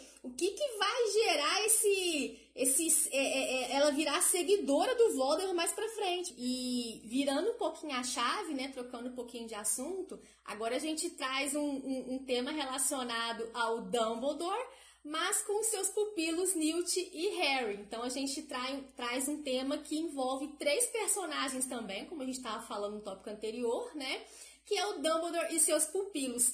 A gente quer saber o que, que vocês pensam dessa relação entre eles, entre ele e esses dois alunos, se vocês veem alguma distinção na forma que ele trata esses dois, se vocês concordam como ele faz isso. A J.K. em uma entrevista, ela disse que não é segredo que o Dumbledore é o personagem favorito dela. Então eu fico pensando que eu tenho fé que a gente ainda vai ter muitas surpresas uh, com relação a esse personagem e os motivos que levaram ele, caso o Dumbledore, né, a fazer certas escolhas, a ter essa personalidade que ele tem, que a gente está vendo agora, né? De uma certa forma mais, mais espaçadamente. Mas, focando nessa relação do Newt com o Harry, tem uma parte muito específica no roteiro que me chama atenção. Inclusive, eu li essa parte do nosso encontro e gostaria de ler para os nossos ouvintes, para quem não tem o roteiro ou para quem não se atentou do filme, que fica na página 43, que é a seguinte. O Newt começa falando. No caso, é o Newt e o Dumbledore conversando. O Newt. Eles ainda estão convencidos que você me mandou a Nova York. E o Dumbledore responde: Você disse a eles que não mandei? E o Newt fala: Sim, apesar de você ter mandado. Aí o Newt retoma e fala: Você me disse onde encontrar aquele pássaro trovão contrabandeado, Dumbledore. Você sabia que eu o levaria para casa e sabia que eu teria de passar por um porto de trouxas. E o Dumbledore responde: Ora, sempre tive uma afinidade pelos grandes pássaros mágicos. Há uma história em minha família de que uma fênix virá a qualquer Dumbledore que esteja em extrema necessidade. Dizem que meu trisavô tinha uma, mas que ela levantou o voo quando ele morreu, sem jamais voltar. E o Newt finaliza: com todo respeito, não acredito nem por um minuto que foi por esse motivo que você me falou do pássaro trovão. Então, nessa passagem, né, eu acho que a gente já vê aí um quesinho do que a gente encontra lá no Dumbledore de Harry, de Harry Potter e do jeito que ele vai levando algumas situações com o Harry. Isso soa familiar para vocês também? Vocês veem alguma alguma distinção, alguma semelhança em como ele trata esses pupilos? Eu trouxe aqui alguns comentários também Uh, dos nossos participantes no chat ao vivo, mas depois que a gente discutir, eu retomo aqui, que eu acho até interessante para a gente fazer algum, alguns paralelos. Eu quero saber um pouquinho o que, que vocês acham dessa relação. Eu acho que o Dumbledore, ele é ótimo em convencer alguém a fazer exatamente o que ele quer sem dizer para a pessoa que ele quer que ela faça aquilo. sem dizer diretamente, né? Como, por exemplo, contou para o Newt sobre o pássaro, ele sabia que o Newt obviamente ia lá, ele já conhecia todo o fascínio dele pelos animais e essa relação que ele tinha com os animais. E aí ele solta assim a informação, obviamente não de forma despretensiosa, mas como se fosse, com aquele jeito dele bem ah, nossa, eu disse isso, como quando ele fala do vira-tempo, né, com a, com a Hermione no, no terceiro, que ele fala, nossa, seria ótimo se a gente conseguisse voltar no tempo, né? E vai embora. e, e aí, se a Hermione né, não fosse tão inteligente quanto ela é, talvez ela não tivesse captado que era uma dica do que eles poderiam fazer e toda a trama ali do, do Prisioneiro de Azkaban não tivesse desenvolvido. E eu acho que ele faz algo parecido nesse, nesse momento. E eu, eu acho que ele faz isso muito com o Snape, muito também, depois, né, de mais velho ele não precisava necessariamente dizer quero que você vá em tal lugar e faça isso. Ele contava alguma informação que ele sabia, que ele sabia que ia mexer com essa pessoa, né? Eu sempre falo, acho que até eu comentei em algum dos nossos encontros, acho que foi no chat, e aí o Victor concordou também que para mim o Dumbledore ele é um ótimo jogador de xadrez. Ele nem sempre, ele tem o, lá o objetivo maior, né, do da coisa é, de chegar no, nos objetivos dele, nos objetivos que vão fazer realmente é, talvez o melhor para a sociedade bruxa e tudo mais. Mas ele faz isso, ele dá aquela manipuladinha, né? Ele coloca um peãozinho ali na frente para depois salvar um cavalo aqui, não sei. Ele mexe as pecinhas do tabuleiro dele, ele conhece muito bem sobre esse jogo, que é o jogo de persuadir as pessoas talvez até ele e o Grindelwald se gostassem tanto por causa disso, né? O Grindelwald também é muito persuasivo, tem aquela questão de que ele tem a língua arrancada, porque ele é tão convincente que ele ele iria convencer todo mundo ali a soltar ele é, caso ele tivesse a língua dele. Então é bem. É, com o Harry ele faz menos, né? Porque o Harry era mais jovem, então ele tinha essa questão aí de ele estava meio que preparando mesmo o Harry para entender certas coisas, então ele talvez, quando quisesse alguma coisa mais específica, a maioria das coisas que o Harry se meteu e foi lá fazer foi porque eles estavam meio curiosos barra imprudentes e eles foram atrás das informações.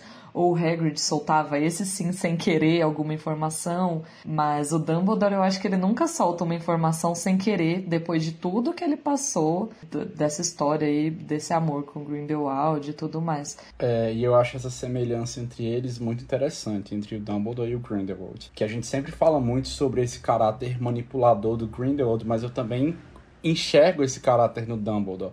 Inclusive nesse trecho que Vanessa leu, um pouco depois, o Dumbledore fala do fala pro Newt, olha Newt, é uma, uma virtude que eu acho muito bonita em você é que você faz a coisa certa, mesmo quando ninguém mais se dispõe a fazer aquilo. E o que, que é isso? É uma manipulação assim descarada, porque ele tá falando: olha, Newt, eu sei que você vai fazer o que tem que fazer, mesmo que o Ministério da Magia esteja aqui falando: olha, você vai ser preso, entendeu? Então eu sei que você vai fazer meu trabalho sujo, você vai viajar para Paris para fazer isso ou aquilo, mesmo que o Ministério da Magia lhe proíba. Isso aí é um padrão de, de, de, lidar com as situações de crise que o Dumbledore vai, vai refinando, né? É, ele, ele, de certa forma, aqui, no, aqui com o Newt, ele fala isso, ele fala sobre um, um, um pássaro do trovão e tal. Depois com o Harry, ele vai falar assim, olha, Harry, daqui a pouco a gente vai ter que escolher entre o que é certo e o que é fácil.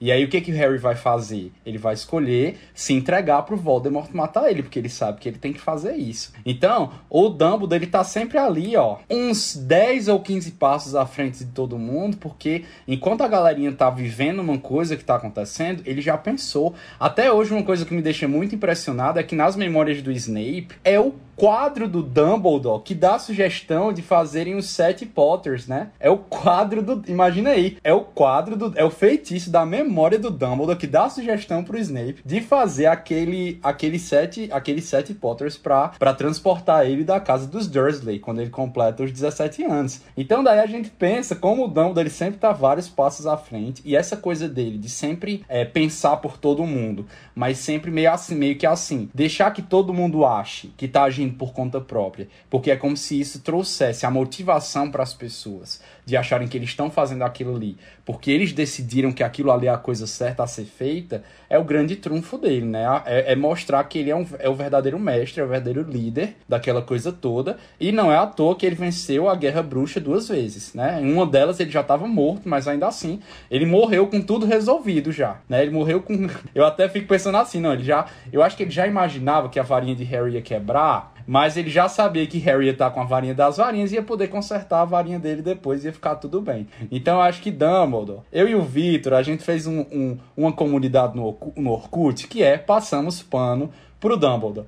E só tem ali nós dois de, de membros dessa comunidade. Tá bombando, mas é isso mesmo. Porque eu acho que, certo ou errado, o Dumbledore carrega aí, ó, muitas vidas muitas vidas salvas no mundo bruxo nas costas, porque ele que, que articulou aí, que faz tudo isso. Inclusive, eu sempre ficava assim, quando eu era mais novo, eu ficava pensando, que droga, a gente nunca vê Dumbledore duelando, a gente nunca vê Dumbledore fazendo feitiço nenhum, nem nada e tal. Mas é porque depois a gente vê que o trabalho dele é muito mais grandioso, né? A função dele é outra. Inclusive, a J.K. Rowling joga isso na nossa cara, né? Não sei se vocês lembram, mas no Enigma do Príncipe tem uma cena lá, quando eles estão invadindo a caverna, que tem escrito desse jeito: é, Harry nunca viu um bruxo resolver as coisas assim, só com o olhar e o toque mas ele já tinha percebido há muito tempo que é, é, estampidos e fumaça eram sinais de inépcia e não de capacidade. Eu lembro dessa cena porque eu fiquei pensando, cara, o Dumbledore é o maior mesmo, então é isso. E eu tô aqui para meu pano perfumado tá aqui para passar pano para ele quantas vezes forem necessárias. Ah, assim, eu já não passo tanto pano assim pro Dumbledore, não. Eu fico sempre com o pé atrás. Eu acho que é meu lado professora. Eu acho que ele tem muita responsabilidade em cima dessas, dessas pessoas que ele manipula. Principalmente, né? No caso, o Newt já adulto, mas o Harry era uma criança, gente. Ele manipula uma criança para se jogar do lá para morrer. Quer dizer, sei não, não passo tanto pano assim pro Dumbledore, não. Acho que é um personagem ótimo, tudo. Mas assim, ai, mas assim, o bem seja qual, né? Vou fazer o bem, seja quem seja sacrificado. Porque o Dumbledore, ele, gente, ele tem responsabilidade, ele é um educador, ele é o diretor do, da maior escola de magia, gente. Como que ele vai jogar uma criança pra morte? Eu acho que tem, né? Tem limite ali, ele não, não usa esse limite, não. Tem que ter alguém contra, né? Pode dar licença. Foi interessante isso que a Karen comentou sobre a questão dela ser educadora e tudo mais, porque eu ia puxar esse assunto só que eu ia falar, na verdade, num sentido até que positivo, porque eu ia falar, existe também aquela coisa que, por exemplo, eu não sou professora de crianças, né? Eu dou aula para ensino fundamental 2, mas principalmente ensino médio. Mas é, eu tenho uma, vários amigos que fizeram pedagogia e tal, e é uma coisa que é interessante que eu vejo muito deles, que é assim é sempre importante você convidar a criança para decisão, né? Na, na educação em si. Só que você precisa fazer com que ela faça o que você quer. Acho que os pais também, pais de bebês, crianças pequenas, também devem ver sobre isso. Que é uma questão do tipo. Por exemplo, se você quer que a criança é, vá para aula de artes, em vez de você falar, você quer ir para aula de artes, e aí vai que ela diga não, mas ela tem que ir para aula de artes, você fala, você quer ir para aula de artes é, andando ou, sei lá, de carrinho, não sei, né? Qualquer exemplo meio besta aqui. Que é uma coisa, uma oportunidade de você dar à criança o poder de decisão, mas na verdade você está levando ela a fazer o que você quer. ou o que ela precisa fazer no caso de uma criança que não tem discernimento, né? Nesse sentido, o Dumbledore, ele era um bom educador. apesar dele jogar, às vezes, nem sempre para coisas boas, mas assim, ele conhecia essas estratégias, ele foi refinando, como o Pedro falou. Mas eu acho que, para além disso, né, ele convidou muitas vezes as pessoas a se jogarem para situações bem perigosas, de fato. Você quer levar uma vada quedavra agora ou depois? Eis tô, a questão. Tô com medo, eu tô com medo agora. Mas eu tinha que ser, né? Tem que ser, né? Alguém aqui tem que dar conta. Eu adorei a ideia da comunidade no Orkut que o Pedro falou. Inclusive, mais pessoas aí que são fãs do Dumbledore pode vir pra nossa comunidade. É, bom, nunca escondi, né, que minha personagem favorita em Harry Potter é Hermione, segundo o Dumbledore, terceiro Harry, né? Então eu excluo mesmo o Rony, então desculpa aí os, os que tem é, o Rony como personagem favorito, mas meu trio de ouro é Hermione, Harry e Dumbledore. É, mas falando, falando sério agora, eu, eu gosto muito da construção do Dumbledore enquanto personagem, acho que a gente já discutiu isso várias vezes aqui no nosso podcast, no clube também. Como um dos méritos de Harry Potter, da escrita da J.K. em Harry Potter, é a construção, a boa construção dos personagens. E nenhum dos personagens são 100% bons, né? Todos eles têm vícios e virtudes. Aqueles que têm mais vícios, né? E aqueles que têm menos. Diria que, assim, numa ponta extrema tá o, o Voldemort, como uma das pessoas com mais vícios, né? Afinal, ele é o grande vilão. Mas não tem um contraponto direto que no extremo oposto só teria virtudes, né? A gente vê mesmo o Harry, que é o herói, ter uma série de, de vícios, tem uma série de problemas, tem momentos da narrativa que a gente tá com raiva dele, que ele erra. Então a J.K. tenta criar né, em Harry Potter personagens que são muito humanos no sentido não de ser ser humano, mas no sentido de ter falhas e qualidades como todos nós seres humanos têm. E o Dumbledore ele tem várias falhas, assim, acho que enquanto diretor de Hogwarts, ele peca bastante, né? A, a gente não chegou a discutir aqui no podcast, mas a gente discutiu no nosso clube, eu acho que quando a gente estava falando de câmera secreta, que como pode o Dumbledore, enquanto diretor, não fazer nada contra o racismo que rola solto nos corredores de Hogwarts, né? O Draco Malfoy tá falando publicamente, inimigos do herdeiro, vocês serão os próximos sangue ruins. E o Dumbledore e os professores não fazem nada. O menino não ganha nenhuma detenção, né? O Dumbledore, enquanto diretor, nunca fez nada para barrar o bullying que os marotos faziam com, com o Snape, não só com o Snape, mas com outros personagens também nos seus anos escolares. É, ele contrata e contratou vários professores é, com docência bastante duvidosa. Então, ele tem essas falhas, né? E aí a gente percebe que ao mesmo tempo que o Dumbledore nunca quis ser o ministro da magia, porque ele não queria ter tanto poder em suas mãos, e ele se contentava em estar no espaço escolar, ao mesmo tempo, o espaço escolar não necessariamente era o mais importante na vida dele como um todo, assim, né? Muitas vezes, é, seja porque ele pensava que os alunos tinham que crescer por conta própria, seja porque ele estava preocupado com coisas maiores. Então, muitas coisas aconteciam em Hogwarts que não deveriam acontecer numa gestão né, mais preocupada com o bem-estar dos alunos. O que, o que me faz defender muitas vezes o personagem é que ele foi construído como alguém que venceu duas guerras dois bruxos extremamente poderosos e que se o mundo da magia permaneceu é, me, mesmo que minimamente igualitário, mesmo que minimamente um espaço onde todos podem conviver, no final não foi só por conta do Harry, mas você tem ali um atrás dele, que é o Dumbledore, jogando mesmo, né, o seu jogo de xadrez e usando as pessoas. É, e aí quando a gente pensa em termos de guerra, numa guerra, aquele que está liderando uma guerra, ele não vai ter sempre decisões legais, decisões é, virtuosas para vencer aquela guerra, né? E o Dumbledore, ele, a vida dele basicamente se, resum, se resumiu as duas guerras do mundo bruxo, três guerras do mundo bruxo, vamos assim dizer. A primeira contra o Grindelwald, depois a primeira guerra do Voldemort nos anos 70 e 80, depois a segunda guerra do Voldemort nos anos 90. É... E o objetivo final dele sempre foi o bem maior. Claro que quando ele era adolescente, a ideia de bem maior era outra, era vamos acabar com os trouxas. Ele passa a ser um aliado dos trouxas, ou um defensor da aliança entre trouxas e bruxos na sua fase adulta, mas ele não deixa de lado o seu ideal de bem maior.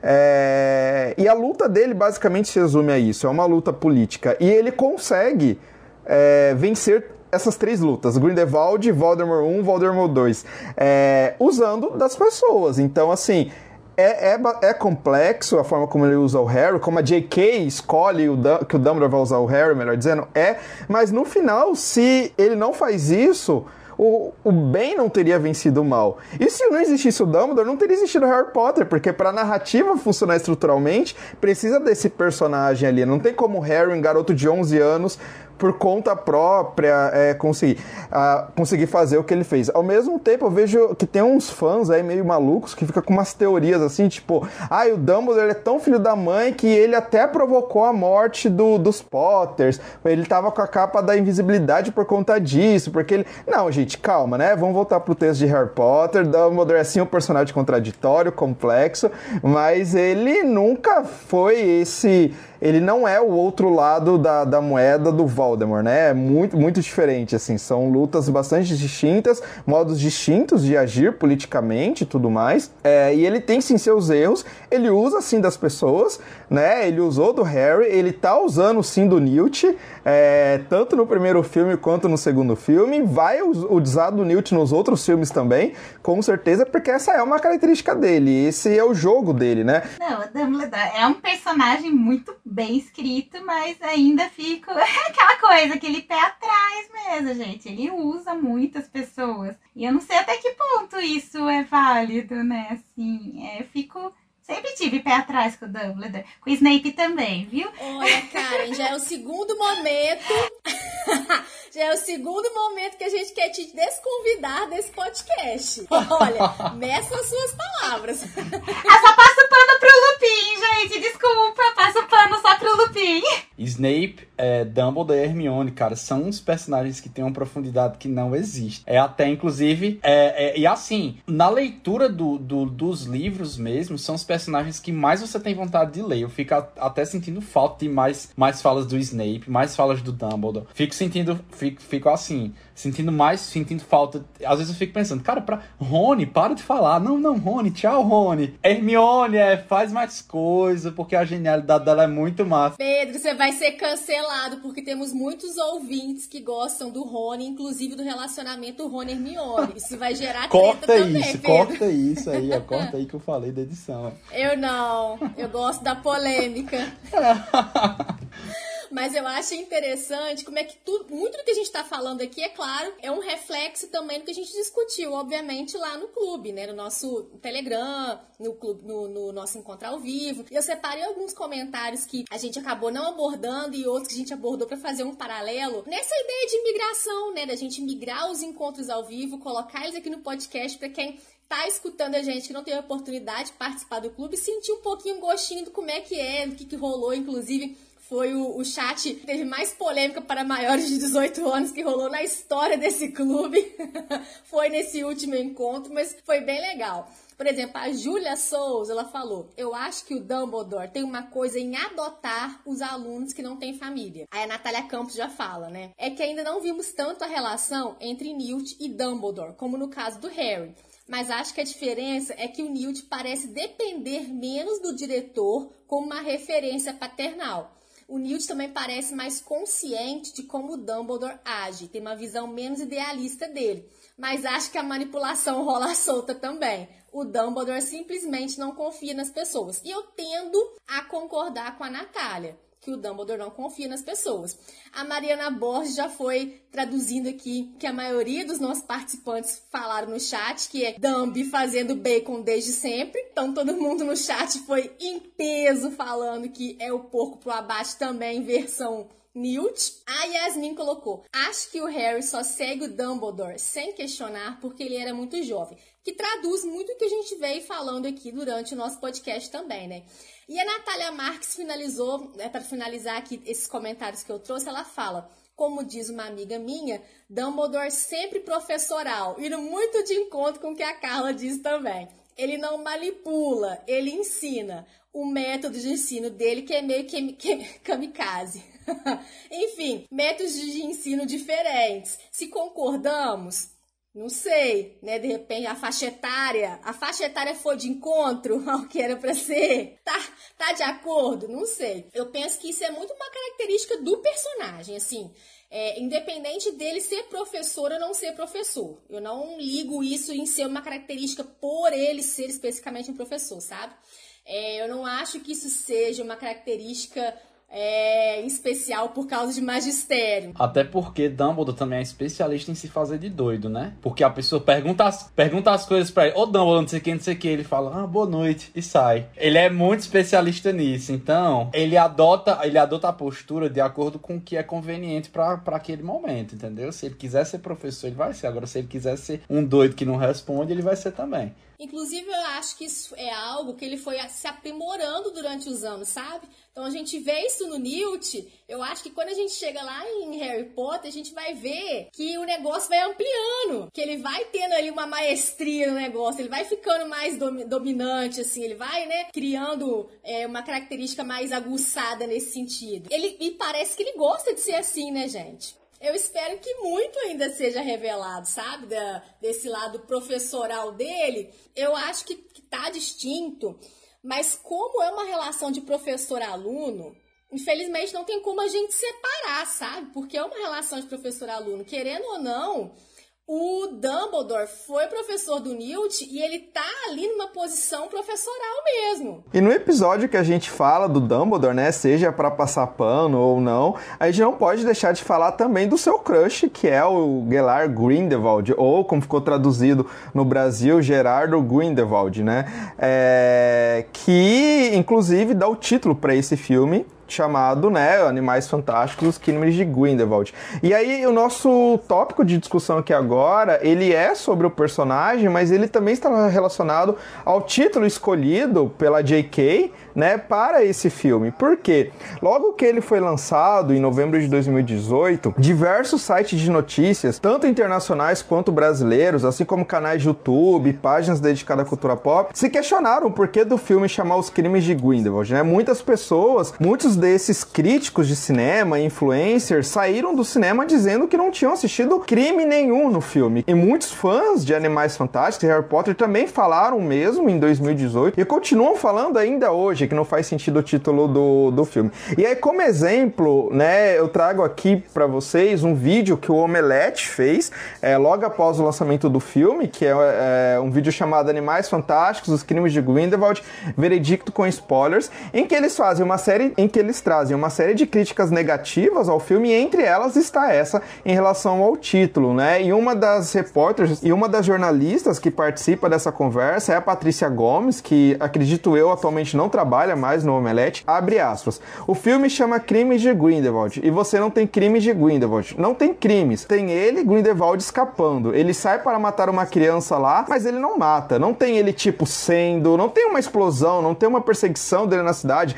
Não tem, tipo, os crimes. Tem um dragão azul no final. Eu acho que a questão para mim é que o filme, né, a gente criou uma expectativa muito grande porque ele chamava Animais Fantásticos Crimes de Grindelwald, mas não teve crime nenhum, né? E esse vídeo que que é, já tem mais de 200 mil visualizações no, no canal do Omelete, é de certa forma um vídeo que influenciou muitos dos fãs também, que ainda hoje falam que não há crime nenhum no filme, né? É, a gente já discutiu em outros episódios aqui, né? O poder que a mídia tem, é, o quão influenciadores são os influencers digitais, né? Porque nas opiniões que eles propagam, eles criam uma série de, de seguidores, vamos assim dizer, que vão compartilhar daquelas opiniões. E aí, enquanto historiador, eu sempre falo, né? Se você vai falar de um filme como este, que tem como um dos seus principais temas o fascismo, você tem que, no mínimo, estudar um pouquinho sobre o fascismo antes de sair falando que o filme não tem crimes nenhum. E, óbvio, já estou deixando aqui explícito a minha discordância total com que o Omelete e outros influencers e outros críticos de cinema falaram sobre o título do filme, mas eu quero que vocês comentem sobre isso também, né? É, há crimes em Crimes de Grindelwald? Ou a crítica do Omelete e companhia faz sentido? E se há crime, quais são os crimes de Grindelwald? E aí, aproveitando então que a gente já tá nesse último tópico aqui do nosso episódio de hoje, né, para discutir o Grindelwald, os seus crimes e todas as alusões ao fascismo que está presente nesse filme, eu vou trazer aqui um áudio que a gente recebeu de Marina Fontolan, participante do nosso clube de leitura, em que há uma pergunta que vem muito ao encontro do que a gente já vai discutir agora neste momento aqui no episódio. Olá pessoal, tudo bem? Olha, com muito prazer que eu estou fazendo aqui essa pergunta. Então vamos lá. Bom, a minha, a minha pergunta na realidade ela é dividida em duas partes, né? A primeira é usar um discurso político como clímax de filme. É, como, o que, que vocês acham desse tipo né, de construção narrativa que a Rowling uh, e os roteiristas né, dos, dos Animais Fantásticos fizeram? É, e a minha, a minha segunda pergunta, que está relacionada com a primeira, é: quais são as consequências desse, desse discurso do Grindelwald que está relacionado com o nosso. Uh, com o fascismo né, do mundo do mundo real, que repercussões que isso vai ter, na opinião de vocês, para os próximos filmes, né? E também uh, para o que seria né, a consequência, que seria a saga do Harry Potter, na realidade. Então, como é que vocês veem é, o link né, entre esse, esse discurso e o que vai acontecendo depois durante a, durante a série? É isso.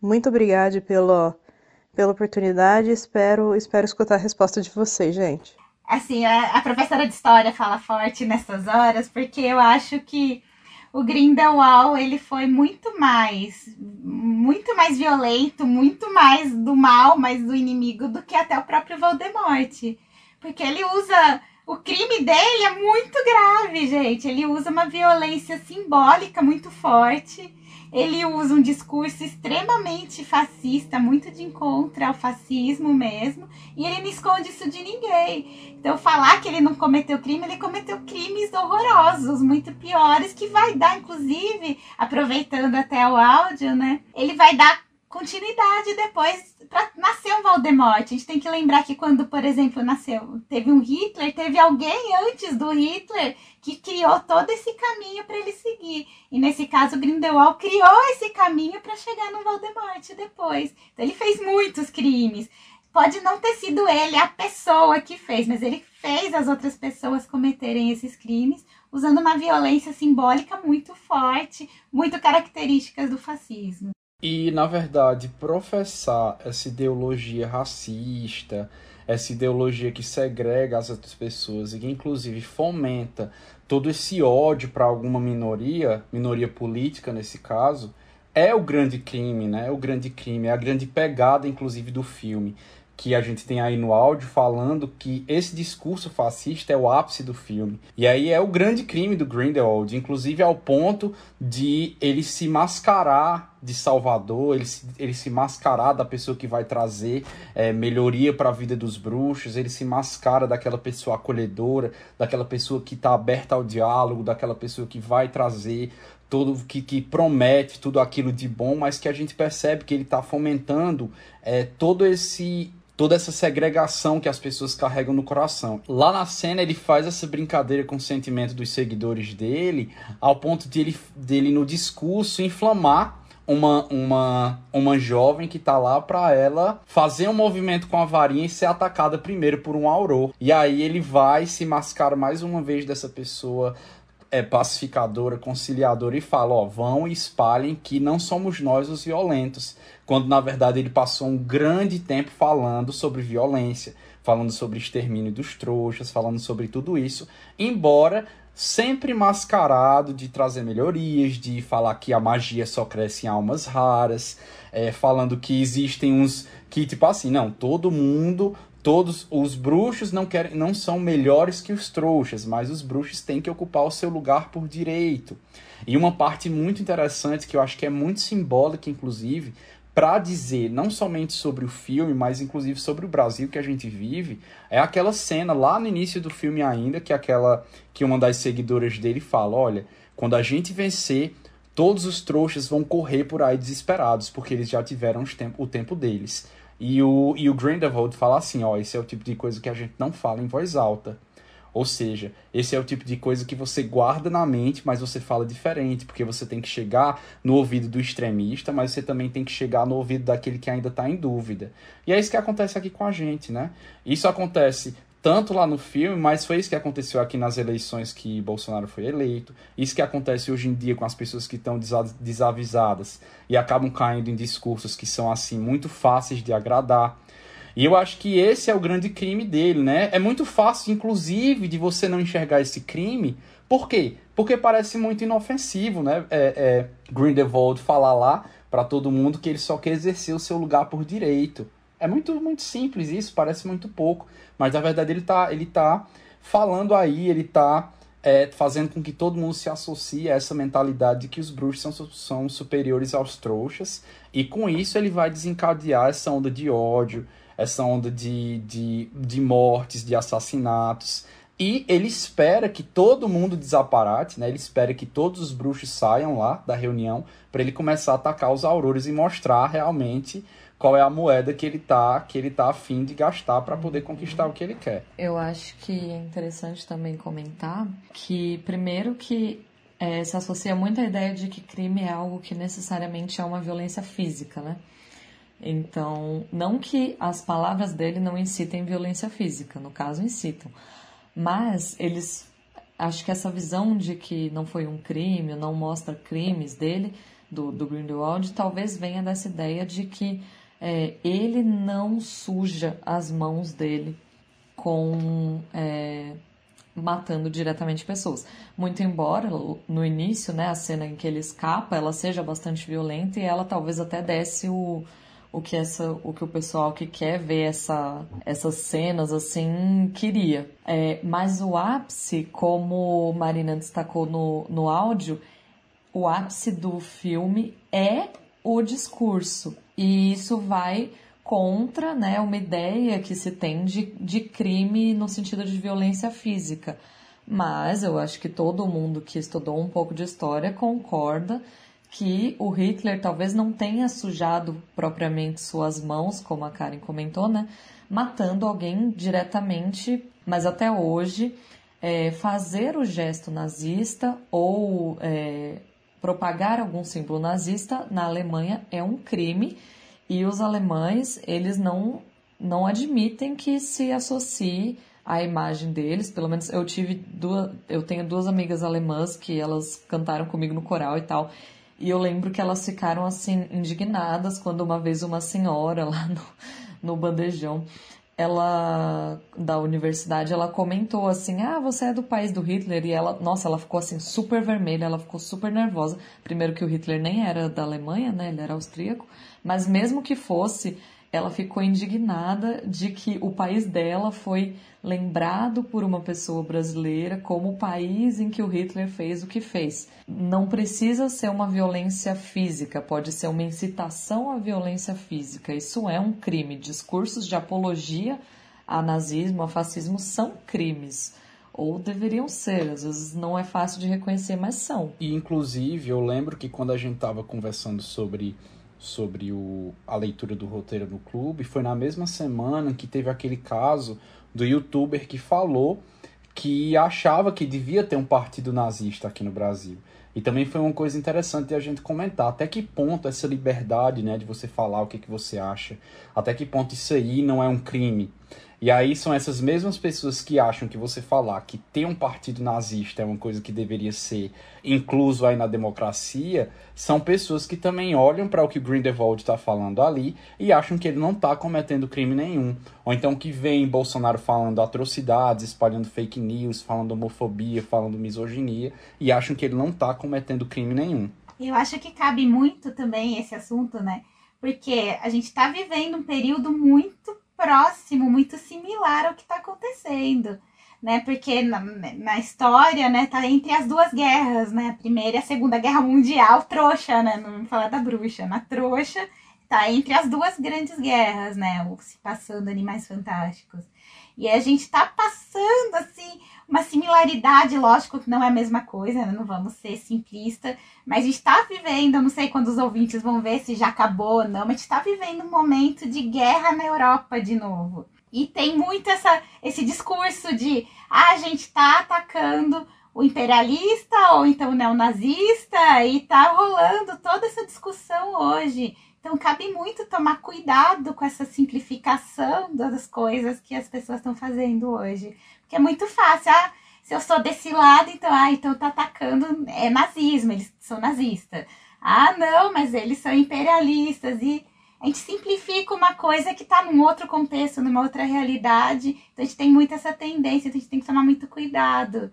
E é uma coisa que acontece muito. Então as pessoas acabam vão acabar pegando esse eu tenho medo até de pegar isso e jogar para um contexto que não tem nada a ver com isso, né? Porque se você dissecar o discurso inteiro, tem todos, todos os símbolos do fascismo e detalhado, assim, é muito similar ao discurso do Mussolini, assim, você pega muito similar. Ela pegou mesmo a raiz ali do negócio e fez. Então foi muito bem feito e as pessoas não conseguem enxergar porque já está naturalizado esse discurso, infelizmente, na nossa sociedade. É, a gente tem essa questão de. É, é, Marina pergunta sobre a questão do, da consequência desse discurso para a sequência de Animais Fantásticos e para a própria sequência da saga, né?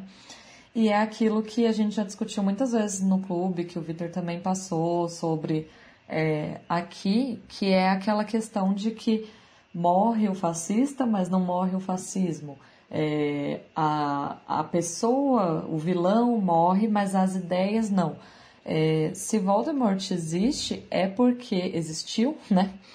É porque as ideias do Grindelwald não morreram.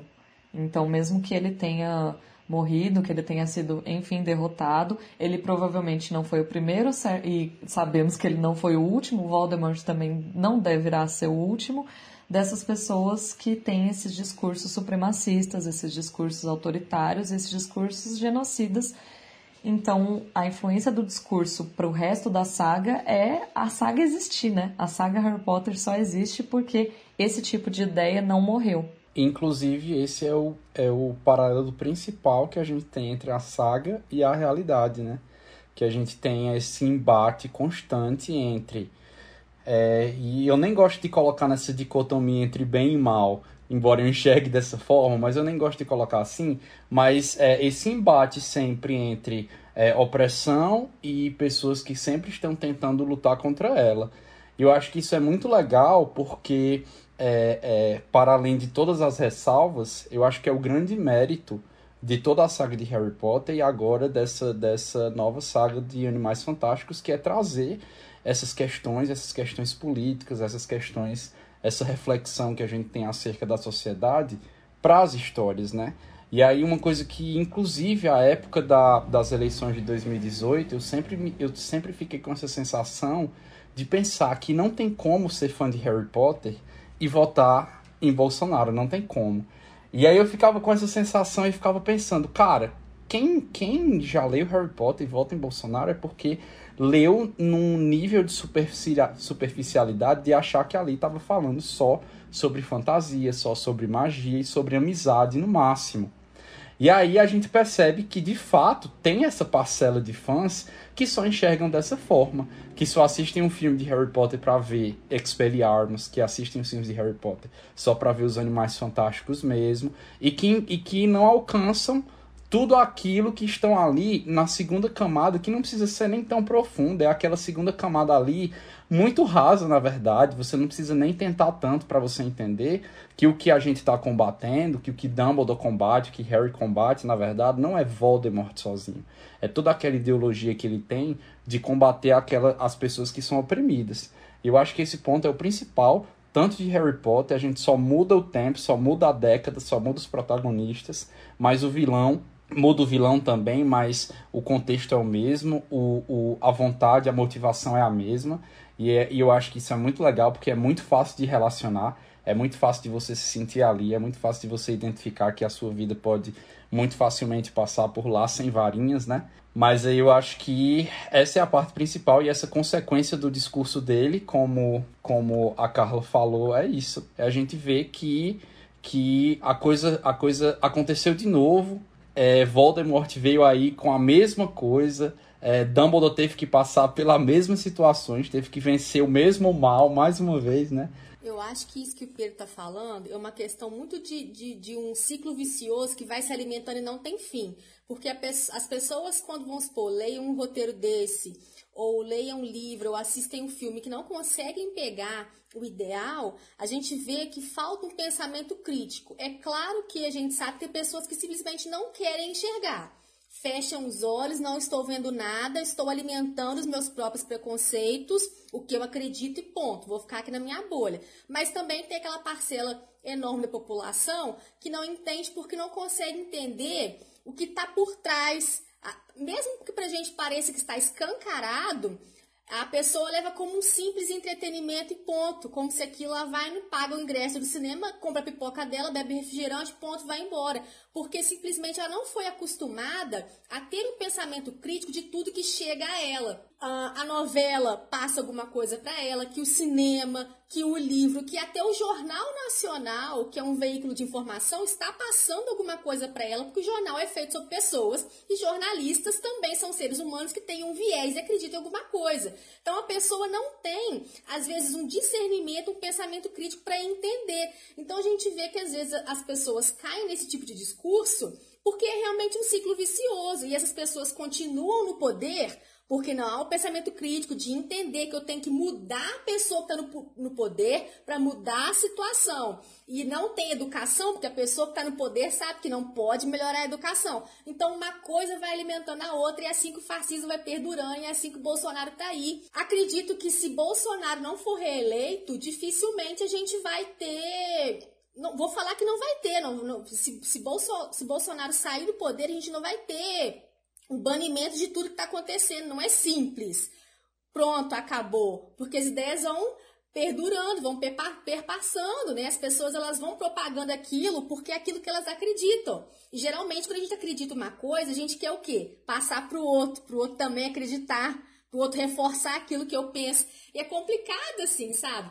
É, e pensando muito nessa ideia do, do Grindelwald e tudo, a J.K. ela fala numa entrevista que ela tem uma ideia assim é, é muito clara é, de quem é o Grindelwald e como que a história dele se desenvolveu assim. Então ela tem tudo na cabeça dela e como que o Grindelwald ele é essencial para o entendimento de como que o Dumbledore se tornou o Dumbledore. Então ele é a chave, né? E isso é interessante também porque o David Yates Aqui no roteiro, ele já coloca isso para o leitor logo no prefácio, assim. Ele, ele fala que o David Yates fala que a J.K. ela conhece pelo avesso os seus personagens e o seu universo e é uma das pessoas de raciocínio mais dinâmico que ele conhece incrivelmente realista para alguém que desfrutou de tanto sucesso. Então, mesmo com todas as questões que estão acontecendo em torno da pessoa J.K. Rowling, não há como negar que ela conhece muito bem os personagens dela. Mas resta, resta a gente saber como que isso vai ser desenrolado se a gente vai ter é, é, é, um desenvolver da história, seja pelo Grindelwald, seja pelo, pelo Dumbledore, levando em consideração que o que ela está fazendo agora interfere no que vai acontecer nas, próximas, nas próximas produções da Warner. Então, até para a gente ter um produto que vá satisfazer a gente no sentido de, olha, tá ok, a gente está sendo contemplado, a gente precisa ir que a autora caia na realidade. E isso é o que a gente está conversando aqui, que pode ser que não aconteça. E trazendo alguns comentários do, do chat do, do nosso encontro ao vivo, é interessante, por exemplo, a Marina Borges. É, ela fez um comentário que eu acho que foi extraído de alguma crítica da internet que ela tirou na hora e colocou pra gente que ela trouxe um trecho pra gente debater. Ela colocou assim, entre aspas, porque no caso eu creio que essa fala não seja da Marina. Ela colocou assim: os crimes de Grindelwald começam com ele é, escapando da prisão. Definitivamente um crime. E depois ordenando seus seguidores que matem uma família trouxa. Também, inegavelmente, um crime. Para que ele possa roubar uh, seu apartamento. Crime. Aí a pessoa que fez essa crítica termina, né? Mas se você é um super vilão infame, esses crimes são realmente suficientes para justificar um título do filme inteiro? Não vejo a franquia X-Men colocando nada como os crimes de Magneto.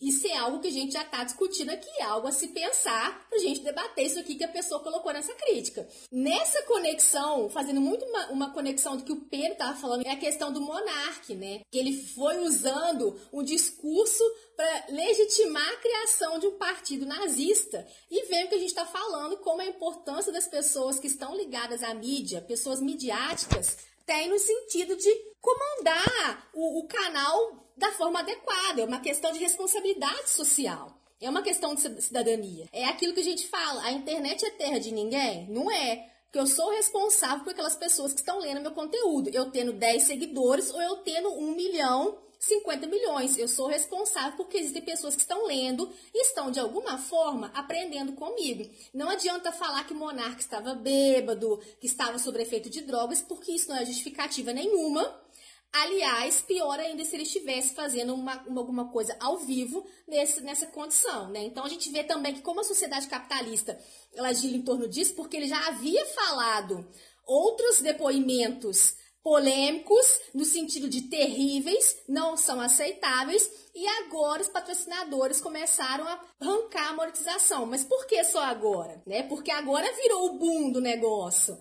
A própria bicicleta Monarch, não quis, que não tinha nada a ver com ele, não quis ter uma ligação nenhuma e deixou bem claro: não temos ligação nenhuma com esse influencer. Então é engraçado também que, como há esse discurso, mas ao mesmo tempo, empresas e a própria mídia, de um, de um certo sentido, ela faz um movimento que só quando é algo que vá contra a, a, a, a mídia, ou então aquele patrocinador, enfim, aquela empresa, é que há um, um, uma resposta, sabe? A Natália Campos, por exemplo, ela colocou: acho importante ressaltar que o fascismo é um movimento de massa e que não necessariamente são pessoas que foram enganadas barra seduzidas por um líder. Tanto que o nazismo foi derrotado. Mas as teorias racistas que eles pregavam continuam firme e forte. É o que a gente vem falando aqui. Vamos supor que num cenário que Bolsonaro não ganha a eleição, a gente não vai ter né, é um apagamento de tudo que aconteceu e a, e a população simplesmente mudar de uma hora para outra. Porque, querendo ou não, a gente teve uma espécie de, de pessoas que foram passando ideais de umas para as outras e foram germinando aquilo. Tá plantado, né? E não se acaba assim de uma hora para outra. E uma tal de Carla Azevedo, que eu não sei quem é, a Carla colocou no chat, vou colocar aqui na roda também, Carla. Ela trouxe uma questão, né? Ai, que naquele tempo era bom. Que isso? O sentimento de saudosismo que a gente vê algumas pessoas falando. Algumas pessoas que são. É, que não conseguem pegar e refletir, ou então às vezes que não tem, vamos colocar assim, né, que não tem um certo conhecimento, vamos colocar nesse ponto, do que realmente aconteceu, assim, quando vem falar do período da ditadura militar. Ai, naquele tempo era melhor, é, tinha menos violência. Não é assim. E é bom a gente frisar que se é algo que a gente conversou muito no nosso clube, tanto nesse último encontro quanto nos outros, no Telegram e no ao vivo, da gente da importância da gente escolher um lado. Acaba que a gente falou muito disso, né? E eu achei interessante a gente trazer aqui, pelo menos para a gente finalizar, que a gente precisa escolher um lado. E isso é algo que a gente já tinha comentado, que é quando o Newt fala, né, que eu não escolho lados. E no final ele vem falando que agora ele tem um posicionamento, que ele já se decidiu que ele tem um lado. É isso, gente. A gente não consegue ficar no meio do muro porque é o que a gente sempre fica falando. Não escolher um lado já é ter um lado. Não se posicionar já é se posicionar. A gente não pode fechar os olhos e fingir que não tem nada acontecendo, né? Não, não, a, gente, a gente tem que fazer as nossas escolhas, porque se a gente não fizer as nossas escolhas, vai continuar aí do jeito que tá, em frangalhos, como que tá o nosso país não vou, não vou tomar parte porque não me cabe. Não faço parte da comunidade LGBTQIA+, não sou trans, não sou negra, não tenho lugar de fala para isso. Às vezes a gente confunde, né? As pessoas usam muito o termo lugar de fala para não se posicionar, mas tem que tomar cuidado, que às vezes a pessoa que fala que não tem lugar de fala simplesmente não quer mostrar para você o que ela realmente está pensando. É uma questão de justiça social. Resumindo assim, tudo que a gente está falando, essa ideia dos crimes de Grindelwald é uma coisa tão ampla que pega tanto a gente é, que não tem como a gente não ler um roteiro desse, assistir um filme, um filme desse, não fazer um paralelo com o Brasil e com o mundo. Mas existe sim essa questão de que às vezes a pessoa não consegue fazer um paralelo por causa desse ciclo vicioso de que para fazer um paralelo tem que ter um certo centro crítico, tem que ter educação, e o negócio vai girando e é a roda. E para quebrar essa roda é muito complicado. Né? Eu tinha comentado do lugar de fala no começo, né, da, da conversa. E foi uma coisa que veio bem do curso do Vitor, que ele falou pra gente e tal, deu o conceito certinho. E é um dos conceitos mais deturpados, né? depois que viralizou o nome. E é interessante porque quando eu comecei a dar aula no estado, eu tentei trazer para eles a primeira, primeira semana minha lá. Eu falei, não, não vou passar conteúdo, eu quero conhecer eles e tal. E aí eu tentei fazer uma dinâmica de apresentação tudo mais. E depois tentei discutir com eles o que eles achavam que era ciência. E foi muito interessante porque porque depois vários falavam, ah, não sei, não sei o que lá. Teve algumas salas que desenvolveu mais do que outras, mas foi interessante porque em umas duas salas, assim, no final, as primeiras eu não tinha pensado nisso. Nas últimas eu pensei nisso e aí eu comentei e pra mim fez muito sentido. Porque eu falei, gente, vocês têm que entender que mesmo que vocês, por exemplo, não saibam, não tenham ideia do que é ciência, vocês têm um lugar de falar sobre o que vocês acham que é. Esse é o lugar do, do qual vocês estão falando. E aí eu lembro que eu comentei com eles, eu falei, ah, o lugar de fala da filósofa brasileira Jamila Ribeiro e tal. E aí eu usei muito o que o Vitor falou no curso para falar para eles e foi muito legal, nossa. Porque aí eles ficaram tipo, ah, nossa, então eu posso falar de uma coisa que eu não tenho ideia do que seja. Você pode, só que você tem que saber que você fala desse lugar de quem está aprendendo, de quem está discutindo para entender melhor, né? Ah, obrigado, cara, por esse depoimento e de fato, assim, deu um calorzinho no coração agora. De saber que o meu curso influenciou você em alguma prática que, por sua vez, influenciou os alunos, enfim. Isso é a melhor coisa que um professor como eu, de história, pode, pode ouvir de uma ex-aluna que fez um curso comigo. Obrigado mesmo. Bom, gente, é... dito isso, eu acho que a gente já vai se encaminhando para os finalmente do nosso podcast esse podcast, que é o último podcast relacionado a um encontro que a gente teve presencial do nosso clube de leitura. Isso não significa que acabou, a gente ainda tem alguns episódios ainda, mas já está com um gostinho de saudade né? Porque a gente não vai ter mais encontros referentes a essa temporada. Então, enfim, foi muito divertido gravar. Carla, Karen, Pedro, muito obrigada por terem topado participar com a gente, ficarem aqui até agora conversando, rindo, comemos um pouquinho. Enfim, gratidão por vocês estarem aqui nesse episódio tão especial pra gente. E agora é o momento de vocês se despedirem, é, falarem o arroba de vocês, o perfil de vocês, para quem quiser seguir vocês, saber onde é que pode encontrar. A palavra é com vocês então. Bom, ai, eu gostei muito, foi muito divertido, muito, na verdade, muitas emoções, né, ao longo do, dessas horas aí. Incrível essa conversa, gostei demais. É, nos últimos dias eu tava super atrasada, né, com o podcast, aí nos últimos dias eu falei, meu Deus, eu vou estar na gravação, eu preciso ouvir, aí eu fui meio que maratonando, assim, os podcasts. E é muito legal ouvir, então eu espero que também seja agradável para quem for ouvir esse. O meu perfil, ele é mais perfil pessoal mesmo, mas ele é aberto, então. Mas ele é carlab.azevedo. E aí eu tenho perfil profissional, mas aí é das minhas aulas, então é outro. Mas tá lá linkado no pessoal, então quem quiser me fortalecer aí, meu perfil como de professora e tal, eu não posto muito, mas é mais para os alunos acharem ali se precisar de um contato. E acho que é isso. Queria agradecer de novo pelo convite, eu fiquei muito feliz, gostei muito das discussões todas. É, muito obrigada, Karen, Pedro e ao Vitor e a Vani pelo convite e pelos, pelas trocas no clube, né, que foram incríveis. É, já estamos aí com saudade, que já faz algumas semanas que foi o último, então já estou com saudades também, já estava desde o último encontro. Mas acho que é isso. Muito obrigada de novo e espero que seja um episódio legal de ouvir. Então eu vou aproveitar para agradecer muito o convite, a Vânia, o Vitor, a Carla, o Pedro, que aprendi muito com vocês de novo.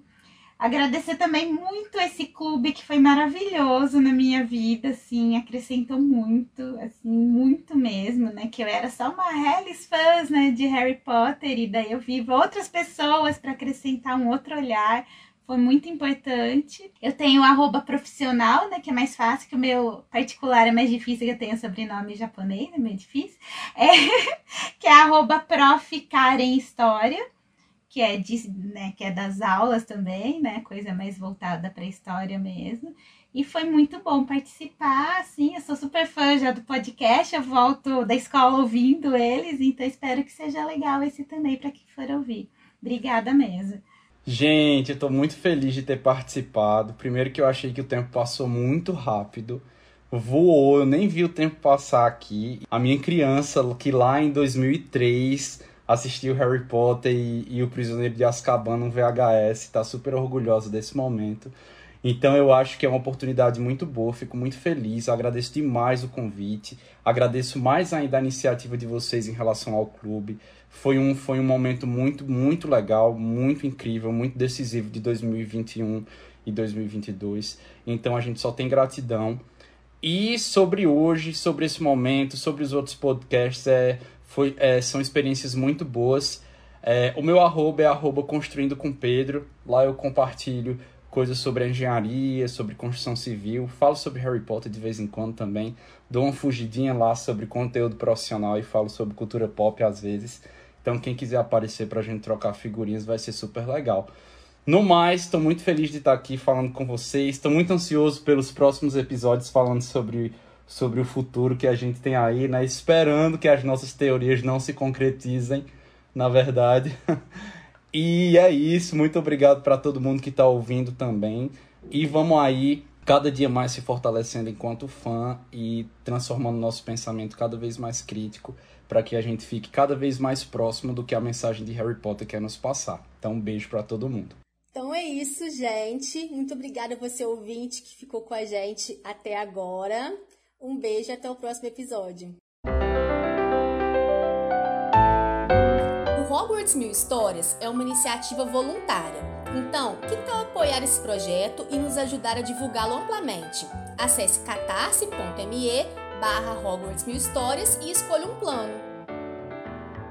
A pauta deste podcast é de Victor Menezes e Vanessa Martins. A identidade visual é de Victor Menezes, a edição é de Vanessa Martins e a trilha sonora é de Alice Werneck e Pablo Garcia.